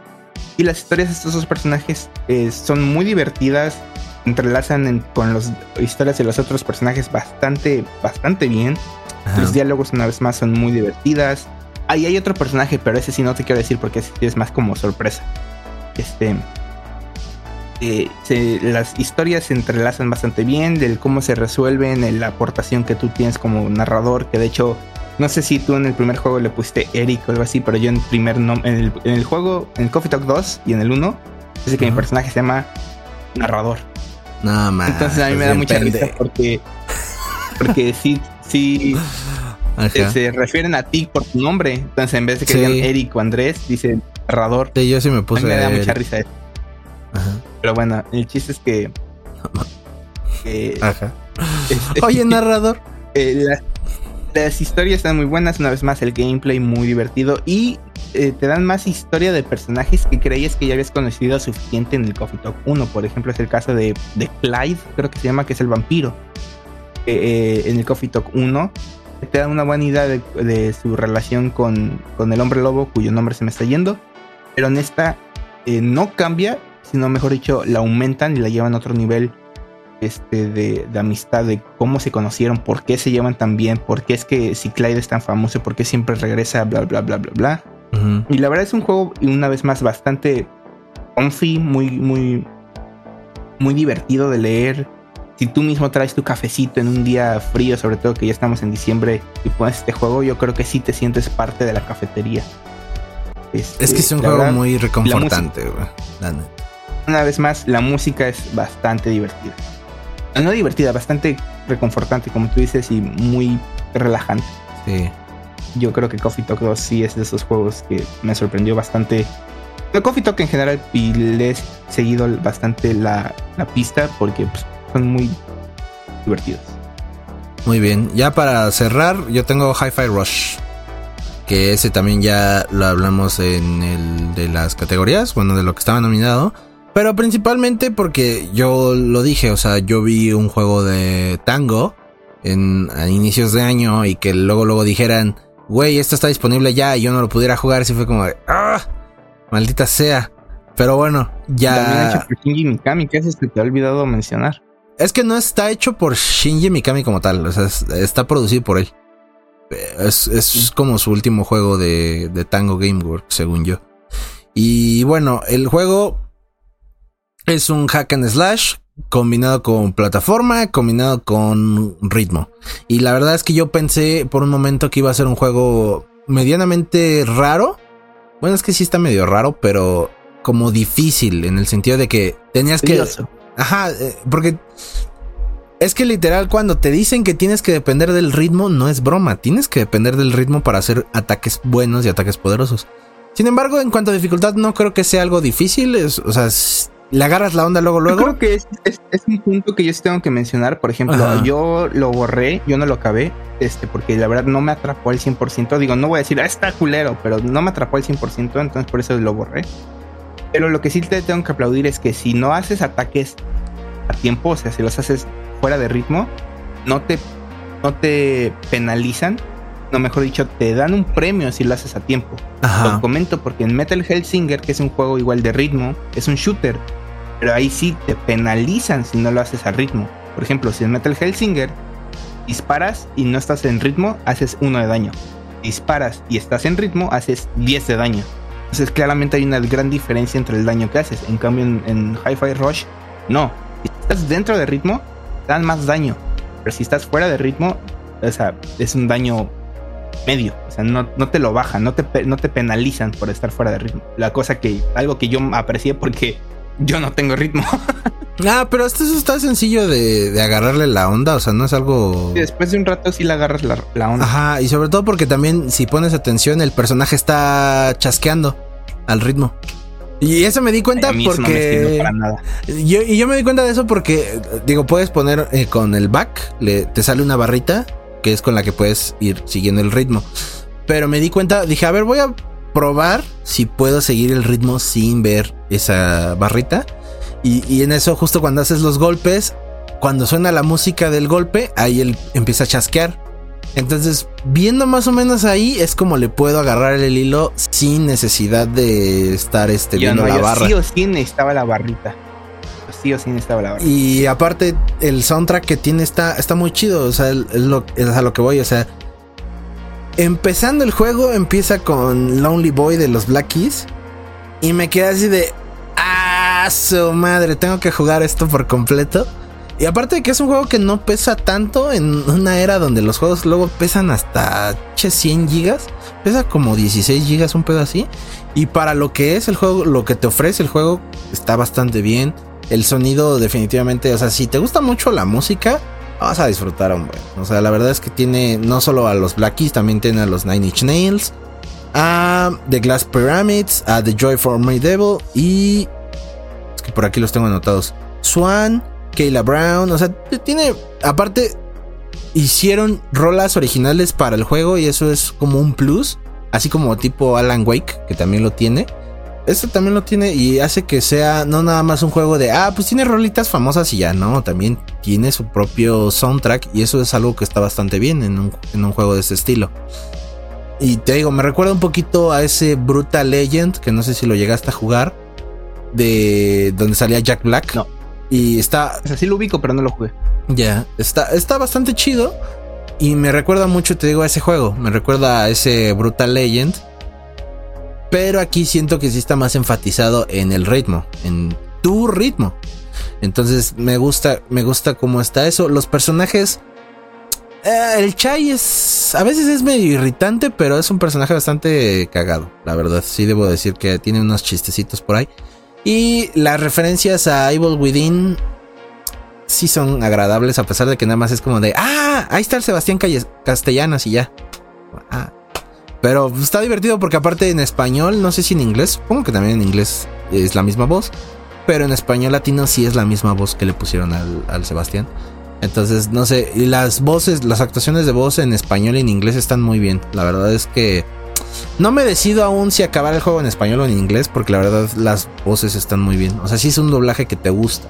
A pesar de que no tiene tantas voces conocidas, o al menos yo no, yo no he ubicado así como, ah, esta es la voz de tal personaje. No, pero sí es un buen doblaje. Es un doblaje que dices, está chido. Entonces, es, yo con eso cierro con el Hi-Fi Rush, la verdad. Juegazo de tango, la verdad. No como. Yo voy a cerrar con el juego que me. Es, creo que desde el 2018 con Red Dead Redemption 2, creo que no he llorado tanto así con un juego. Es este, así es FIFA 2024, no es cierto, este Ah, huevo. Fortnite, el evento de Eminem. de lo culero que estuvo. No, este, Like a Dragon, bueno, lo tengo que decir el nombre completo, ¿eh? Porque Like a Dragon Gaiden, The Man Who Raised His Name. Para los compas, el Like a Dragon, el Lad Gaiden. Y para sus compas, el Yakuza Gaiden. Yakuza Gaiden.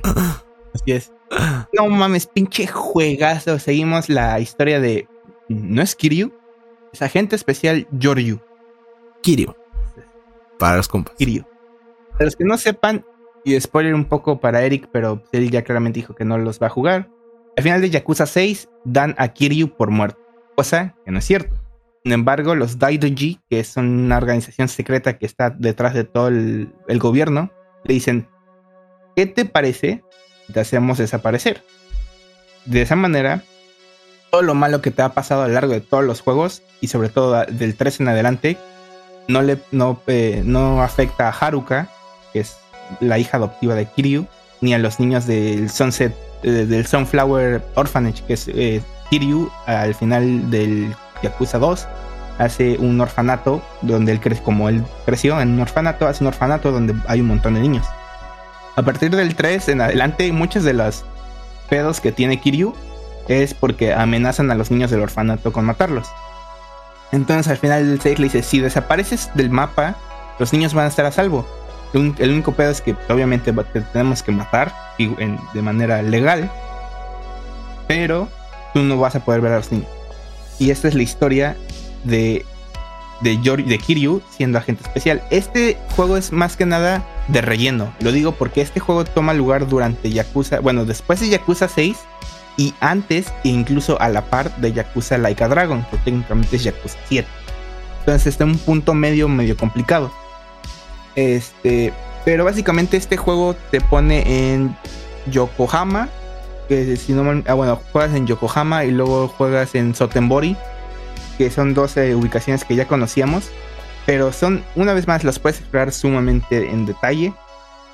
Y la historia, yo creo que es lo más que me encantó. La historia es, fácil de seguir, es corta comparado a los otros Yakuza que tienen 13 capítulos. Este nada más tiene 4, entonces sí es muy, muy reducido pero el combate lo mejoraron muchísimo porque tienes el combate de Yakuza clásico y tienes el estilo de combate de la gente sí vale la pena. Que sí, güey, te digo, es el estilo de combate de Yakuza, que es el clásico que conocemos todos, y luego está el estilo de combate del Daidoji, que es agente secreto, que es del si han visto gameplay, así es como Kiryu hace sus poderes especiales que la gente se quejaba de que tenía habilidades especiales, pero no solamente son gadgets de espía tienes una red que, con la cual jalas a los enemigos o los puedes sacar volando. Puedes llamar drones para que estén molestando a los enemigos. Puedes lanzar un cigarro explosivo. O tienes este, este, cohetes en las botas para poder moverte más rápido. Y, este, la historia gira alrededor de Kiryu tratando de estar escondido. Sin embargo, uno de los, este, de los clanes de Yokohama, el, eh, perdón, de Yokohama, un, un clan rival trata de, reclutar a Kiryu a su facción. Y Kiryu dice, no, güey, yo estoy muerto, yo que chinguen su madre los Yakuza. más hasta más adelante que te dicen, la cosa es que te queremos reclutar porque queremos que junto con Daigo, que es el patrón del Toyo Clan, que es el al cual pertenecía Kiryu, y el otro, los grupos Yakuza más grandes de todo Japón se van a unir. Ah, hacer un grupo super gigante Yakuza. No, güey. Queremos borrar los Yakuza por completo de la faz de la Tierra. Entonces, Kiryu necesita ayudar a estas dos facciones a juntarse y a borrar a los Yakuza de la faz de la Tierra, porque legalmente dentro de la, historia, de la historia de Yakuza y en la vida real, las leyes están tan complicadas que si alguien pertenecía, pertenece o fue o pensaba lo que sea ser Yakuza, creo que ya no tienen acceso al banco, a hospitales, a cosas por el estilo. Y digo, es un problema que pasa incluso en la vida real. Entonces, básicamente, si eres un yakuza, no tienes probabilidades de vivir una vida normal, incluso 70 años cuando ya te retires. Entonces, eso es lo que estos dos grandes facciones quieren: eh, borrar los yakuza para que la gente dentro de esas alianzas puedan tener una vida normal. Este, y el gameplay es sumamente divertido. Digo, es más parecido a lo que ya conocemos Yakuza, pero lo que más se lleva mi pastel, el pastel es el castillo, el cual es un barco gigantesco donde hay un coliseo, donde hay peleas a muerte, hay un casino, este, hay un casino de clásico de póker y, 20, blackjack y todo eso, y luego están los juegos japoneses que es así, su puta madre sepa cómo se pinches juegan, que nunca he podido hacer eso. El coliseo es sumamente divertido.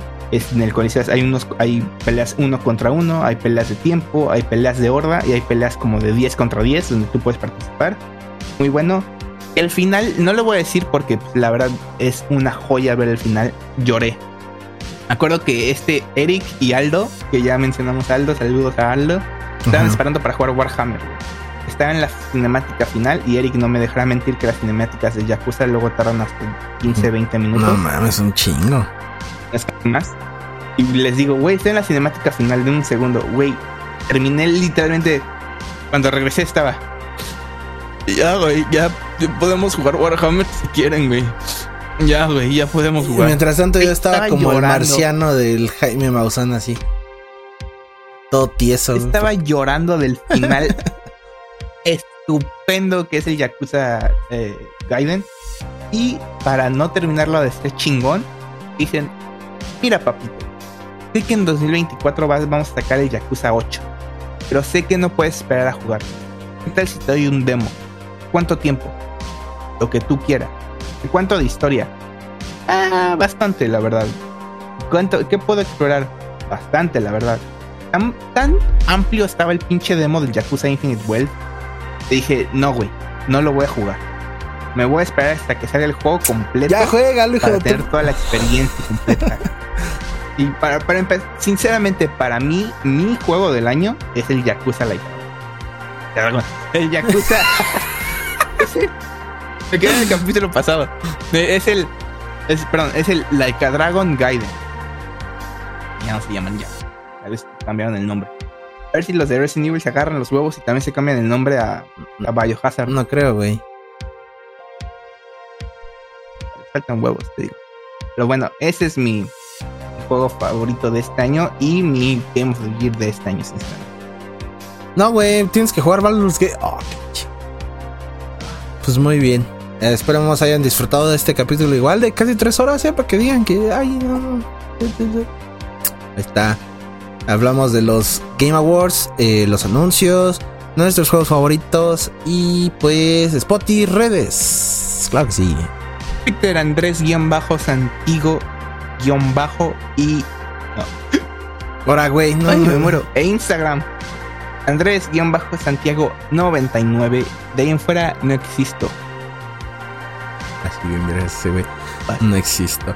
Eh, yo en todos lados como Justusito en Instagram y Twitter, ahí me pueden seguir. Y recuerden seguirnos en redes sociales de Geeks de Sillón, en Instagram y Facebook como Geeks de Sillón Podcast. En, en TikTok como Geeks de Sillón. Y en YouTube, aquí, de, suscríbanse si les gusta este tipo de contenidos. Aunque diga el Spotify que no está mi reseña de Lies of P, pero ya está disponible cuando se haya subido esto. No la veo, güey. Pues ahorita no, güey, porque todavía no termino de editarla, güey. Pues tú crees que está fácil, ¿o qué? Aparte. no.